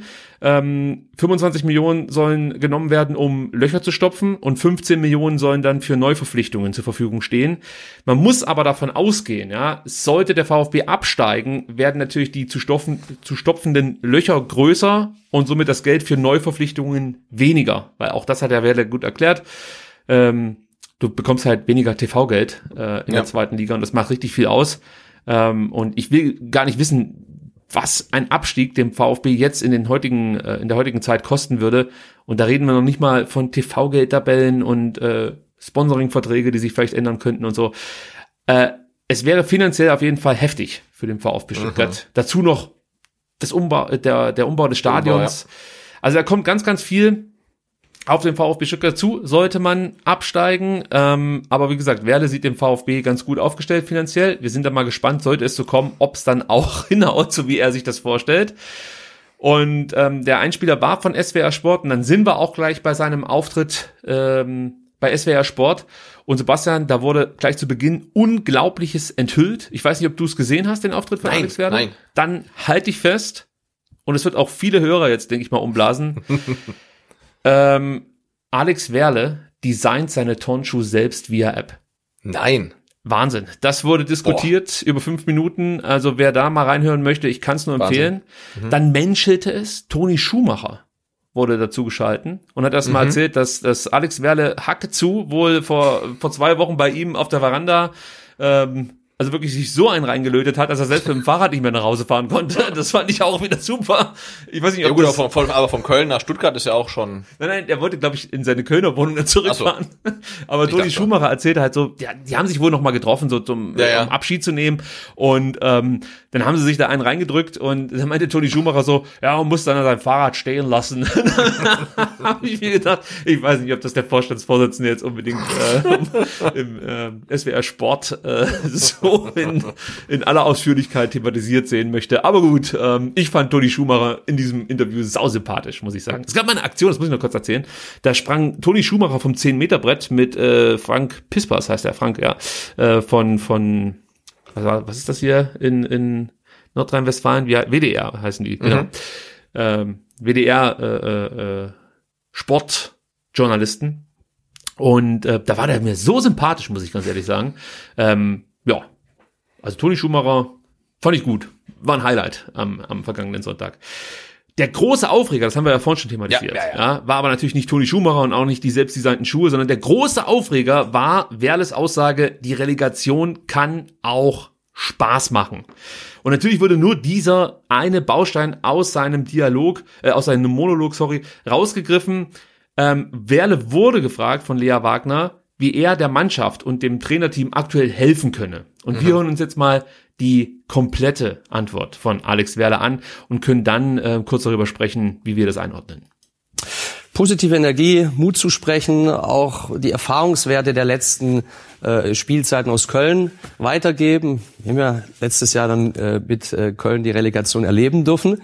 Ähm, Relegation kann auch Spaß machen, man muss sie annehmen, man muss es auch, man muss es auch positiv annehmen und man darf es nicht als Strafe sehen. Ne? Und jeder, der sagt, Relegation ist Strafe, äh, nein, es ist eine Chance am Ende und so muss man es ja auch annehmen. Äh, nichtsdestotrotz, mir wäre ein 15. Platz lieber, wenn man realistisch ist, ist es jetzt ein ganz klares Ziel, auch die Relegation zu erreichen.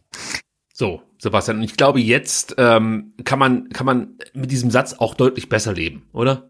Ja klar, also der, der ganze Satz müsste dann ja lauten, ähm, wenn man eine Relegation gewinnt, kann sie auch Spaß machen. So ist es. Und ähm, es wurde ja wieder auf Social Media heftig diskutiert, wie man denn so einen Scheiß nur sagen kann.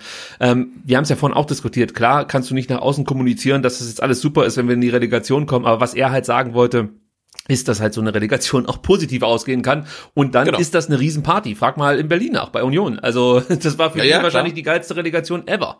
Ähm, und wir müssen sie halt dann, sollte es dazu kommen, zu unserer geilsten Relegation ever machen und müssen halt das Ding irgendwie ziehen. Und ich sag mal schon, oder ich sag's so, Werle kann natürlich äh, vielleicht dazu beitragen, ähm, dass er nicht die Mannschaft, aber das Umfeld, also um das Trainerteam, wir mal so, ähm, Tipps geben kann, ähm, wie es halt Köln angegangen ist äh, äh, gegen gegen Kiel war's ja, genau. Ja. Das Ähm, habe ich komplett verdrängt. Ich habe gerade echt überlegt, aber klar, die haben ja auch äh, Relegation gespielt. Klar, und er hat das das Wissen. Hinspiel äh, verloren in Ja, Köln. stimmt. Wie man das als Bundesligist halt irgendwie wuppt, ja. Ob das jetzt auf, auf äh, gespitzte Ohren stößt, äh, sei mal dahingestellt. Aber ich, ich finde die Aussage völlig legitim. Also da braucht man nicht äh, viel draus machen, glaube ich. Ja, also ähm, können wir so stehen lassen. Es ging natürlich dann auch um äh, Themen, die so ein Vorstandsvorsitzender, Schrägstrich Vorstand Sport, das Amt bekleidet er aktuell ja, dann ähm, auch eher etwas angehen dürfte als ähm, äh, der Ausgang der Relegation, da hat er ja nur bedingt Einfluss drauf. Ähm, es ging nämlich um mögliche Abgänge. Ja, zur finanziellen Lage hatten wir ja gerade eben schon den Einspieler und Lea Wagner wollte dann noch von ihm wissen, äh, wie es hier in Stuttgart mit den Spielern weitergeht. Und auch das können wir uns mal anhören, was Alex Werde dazu zu sagen hatte. Nicht so sein. Und alle Spieler hätten Verträge für die zweite Liga unterschrieben. Selbstverständlich. Laufen Alle, schon Gespräche, wer sich vorstellen könnte zu bleiben? Wird das schon abgeklopft? nein, wir führen äh, keine konkreten Gespräche mit, mit einzelnen Spielern momentan. Den, die sind fokussiert auf das Ziel. Ähm, und ich habe auch den Eindruck, dass da überhaupt keiner mit Gedanken irgendwo anders ist, sondern die wollen wirklich Vollgas geben, jetzt auch die letzten Spiele. Äh, Und dann werden wir uns nach der Saison zusammensetzen, werden eine saubere Analyse machen, werden auch kritisch äh, die Saison äh, betrachten. Denn wenn man über die Relegation dann das Ziel erreicht, dann war das äh, keine gute Saison. Und äh, auch daraus müssen dann auch Schlüsse gezogen werden. Also es gibt noch keinen Spieler, der wirklich auch signalisiert hat, ich bleibe auch im Fall eines Abstiegs. Wir reden momentan darüber nicht, denn unser Ziel ist, äh, wie gesagt, drin zu bleiben. Dann rede ich doch jetzt nicht mit Spielern über die zweite Liga, die ist für mich noch so weit weg, sondern ganz klares Ziel Klassenerhalt. Und äh, es wäre überhaupt nicht professionell, wenn wir jetzt über die zweite Liga sprechen würden. ja, also es wäre, glaube ich, schon professionell, aber ich weiß schon, was er sagen möchte. Ja. Ähm, ja, das ist natürlich schon nochmal ein Thema, ob es ähm, noch ein paar mehr Spieler gibt, als die, die man eh so auf dem Zettel hat, die den VfB verlassen würden, sollte man absteigen.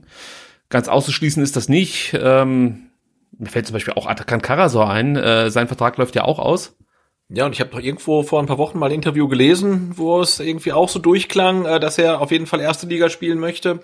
Also ja, da wird es wahrscheinlich noch den einen oder anderen geben, äh, der den VfB dann verlässt. Aber da hat Alexander Werder natürlich recht. Du kannst ja jetzt nicht zu den Spielern hingehen und sagen, du, wir haben zwar noch vier Spiele, aber sollten wir absteigen, bleibst du oder bleibst du nicht? Also klar, das macht man halt nach der Saison. Jetzt äh, gilt's, die Klasse erstmal zu halten ähm, oder halt eben auch nicht und dann kann man diese Entscheidung treffen. Das Wer bleibt, der bleibt. Das ist, das könnte man eigentlich auch als Sendungstitel nehmen. ähm, nee, also das äh, ist natürlich richtig. Das Ding ist halt, äh, oder das Gute ist, dass der VfB Stuttgart alle äh, äh, das Heft des Handelns sozusagen in der Hand so. hält. Ja. Äh, die Verträge, die geschlossen wurden, gelten für die zweite Liga. Es gibt keine Ausstiegsklauseln oder, oder Sonderkündigungsklauseln oder dergleichen. Und ähm, wenn ich das richtig aufgeschnappt habe, ist es auch so, dass bei allen Spielern, das Gehalt reduziert wird im Falle eines Abstiegs. Das heißt, finanziell kann man da auch einiges kompensieren. Das war ja in äh, den oder bei den letzten beiden Abstiegen komplett anders. Ja, ja. Da äh, wusstest du im Endeffekt nicht, wie du das Gehalt bezahlen solltest äh, des kompletten Kaders und brauchtest eigentlich noch neue Spieler, die dich wieder in die Bundesliga schießen. Das ist jetzt, wie gesagt, anders. Ähm, und ähm, grundsätzlich muss man sagen, wollte äh, ja, Alex Werde nicht so richtig mit der Sprache raus, wenn es um mögliche Abgänge, Abgänge ging. Und auch da habe ich noch mal einen Einspieler für euch rausgesucht. Also es ist ja eigentlich normal, dass immer mal ein paar Transfererträge kommen, weil der ein oder andere Spieler sich ähm, weiterentwickeln will, vielleicht auch was anderes vorhat. Das ist völlig normal. Das ist eigentlich, glaube ich, in, bei jeder Mannschaft jede Saison der Fall. Wichtig ist aber auch, dass wir nicht um Teufel komm raus Spieler verkaufen müssen. Weil wenn du Spieler verkaufen musst, dann hast du ein Problem am Markt. Und äh, von daher haben wir eine ganz ordentliche Ausgangssituation. Ähm, dass wir am Ende natürlich nicht mit dem gleichen Kader in die neue Saison gehen, ist logisch. Das wird aber keiner der 18 Bundesligisten so machen. Da hat er recht. Also auch das ist keine bold Prediction. Ähm, nee, aber das ist ja genau das, was wir gerade besprochen haben. Der VfB müsste theoretisch keine Spiele verkaufen, außer eben ähm, 40 Millionen Transfererlöse erzielen. Das heißt, dann muss man doch wieder den anderen abgeben. Ja. Aber wie gesagt, die Situation ist ähm, ich sag mal, vergleichbar zum Jahr 2019 oder 2016 etwas entspannter, was die Zukunft des Kaders angeht. Und das ist auch genau. wichtig, weil ja. Potenzial ist ja trotzdem noch vorhanden. Äh, natürlich ging es auch wieder um den Posten des Sportvorstands, den Werle, ich habe es gerade eben gesagt, aktuell mit ausführt. Äh, bleibt das so? Äh, wird Sven Missentat befördert oder kommt jemand von extern dazu? Auch hierzu hat sich Alex Werle kurz geäußert. Äh, nach der Saison werden wir uns zusammensetzen, wir werden es gemeinschaftlich ähm, diskutieren, erörtern. Und äh, wie gesagt, äh, es darf nie um einzelne Personen gehen, es darf nicht um Alex Werle, Klaus Vogt, Sven Mislintat. Es geht um den VfB Stuttgart, die beste Lösung für den VfB Stuttgart. Und da können Sie sich entspannen, die werden wir finden. So, so. Corporate Answer, würde ich sagen. Ja, auf jeden Fall. Ja. Aber schon witzig, ne, wo er gerade nochmal ähm, auch den Präsidenten angesprochen hat. Ich erinnere mich äh, in den äh, Hochzeiten des Machtkampfes äh, zwischen äh, CEO und Präsident, ähm, als alle Leute äh, Sorge hatten, ähm, dass äh, äh, wenn äh, Klaus Vogt diesen Machtkampf gewinnt, ähm, der Hitzelsberger gehen könnte und der Missintat und der Materazzo. Jetzt ist der Hitzelsberger weg und viele Fans wünschen sich die beiden anderen zum Teufel. Also so ändern sich dann auch die Zeiten. Ja, sehr schnell lebe ich alles. Äh, ja. Das kennen wir natürlich. Ähm, ich wollte nur abschließend sagen, also insgesamt war es ein sehr launiger Auftritt von Alex Werle bei SWR Sport. Er hat natürlich die Floskeln des Fußballfunktionärs komplett drauf. Alles andere würde mich auch wundern bei seinen Ämtern, ja, die er so genau, er ist äh, Vollprofi, ja. innehat, ja, und auch schon begleitet hat. Keine Frage. Ich glaube auch nicht, dass man Alex Werle ähm, an solchen Interviewauftritten groß messen sollte, sondern äh, Ich glaube, dass eher die Connections und die Erfahrung auf dem finanziellen Sektor und Sponsorengewinnung und sowas, dass das dem VfB ähm, zugutekommen wird. So, ja, das so, und so weit wage ich mich mal aus dem Fenster zu lehnen. Das auf jeden Fall, aber er wird natürlich auch nach der Saison wichtige äh, sportliche Entscheidungen äh, treffen äh, müssen. Also egal, ob der VfB erstklassig bleibt oder nicht, ähm, da wird sich einiges tun personell und äh, wir haben es ja angesprochen, vielleicht auch sogar auf der Trainerbank. Also das sind ja alles Sachen, wenn er sagt, das wird äh, äh, knallhart analysiert, auch kritisch und dann wird die beste Entscheidung für den VfB ähm, getroffen, die muss im Endeffekt dann ja er treffen und dann wird sich zeigen, ob es wirklich die beste Entscheidung war. Und das wird, glaube ich, nie, natürlich diese Saison äh, weitaus schwieriger als nach der letzten Saison, wo man gesagt hat, hey, alles tipptopp, wir machen genauso weiter. Ähm, das geht diesmal nicht. Ganz klar, ganz klar.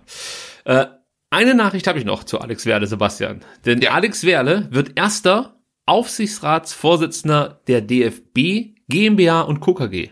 Oh. Wusstest okay. du das? Äh, nein. Er wurde am Freitag einstimmig für zwei Jahre zum Chef dieses Aufsichtsrates berufen. Und ich musste erstmal nachschauen, was ist denn eigentlich jetzt die DFB GmbH und Co. KG?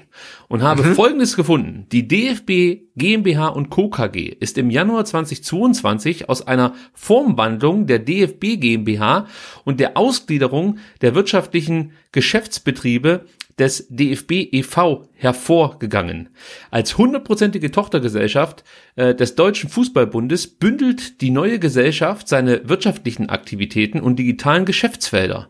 Sie umfasst die fünf Geschäftsbereiche Marketing, Vertrieb und Events, Nationalmannschaft und Akademien, Spielerbetrieb, äh, Spielbetrieb und Finanzen sowie IT und Digitales. Also Ausgliederung beim DFB.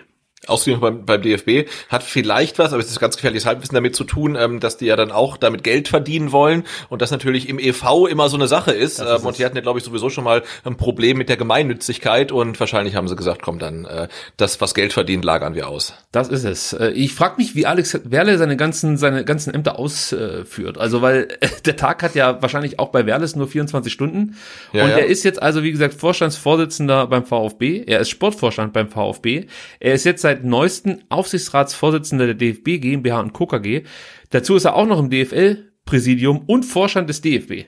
Mhm. Ähm, Ist üppig, ne? Also wenn ich denke, dass ich mit einem normalen Job und hier dem Podcast und einer Familie schon manchmal irgendwie an meine zeitlichen Grenzen Wahnsinn. stoße. Und er designt noch Schuhe. Ja, per App. und säuft mit Toni Schumacher. Habe ich auch noch ganz Irre, vergessen. irre. Und der Hitz, der muss äh, nach zwei Jahren Vorstandsvorsitzender erstmal ein Sabbatical einlegen. Also, ich sag mal so, was die Belastbarkeit angeht, scheinen wir den richtigen Moment gefunden zu haben. Gut, ähm, Sebastian, ich würde sagen, wir sind soweit durch mit unserer heutigen Ausgabe. Wir könnten noch über U17 sprechen, aber ich würde sagen, das verschieben wir auf ähm, Donnerstag. Da sprechen wir natürlich dann auch über die U21, über die U19 und über die Damen vom VfB Obertürkheim. Wir schauen auf unseren nächsten Gegner, den FC Bayern München. Und so wie ich unseren Verein kenne, werden auch noch weitere Themen aufschlagen bis äh, übermorgen, muss man ja sagen. Genau, Ähm, eine kurze Sache wollte ich noch erwähnen. ja, wir gerne. müssen ähm, noch einem ähm, Hörer, ich würde sagen Edelhörer, nämlich dem Gael, äh, gratulieren. Der war ja auch am Samstag im äh, Stadion und ist dann ähm, am Sonntag ähm, nach Hause gefahren mit dem Fahrrad.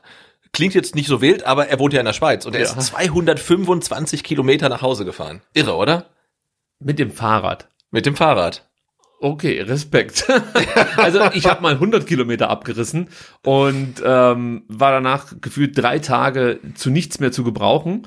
Äh, ich weiß nicht, wie es bei Gael aussah, aber das ist schon eine Leistung. Respekt. Aber Ja. wir haben ihn ja schon mal kennengelernt. Er war ja bei uns äh, im Fanradio zu Gast und ich kann sagen, er ist natürlich auch, sag mal, etwas sportlicher als ich. Also vielleicht liegt es auch daran, dass er da einen kleinen Gewichtsvorteil hat.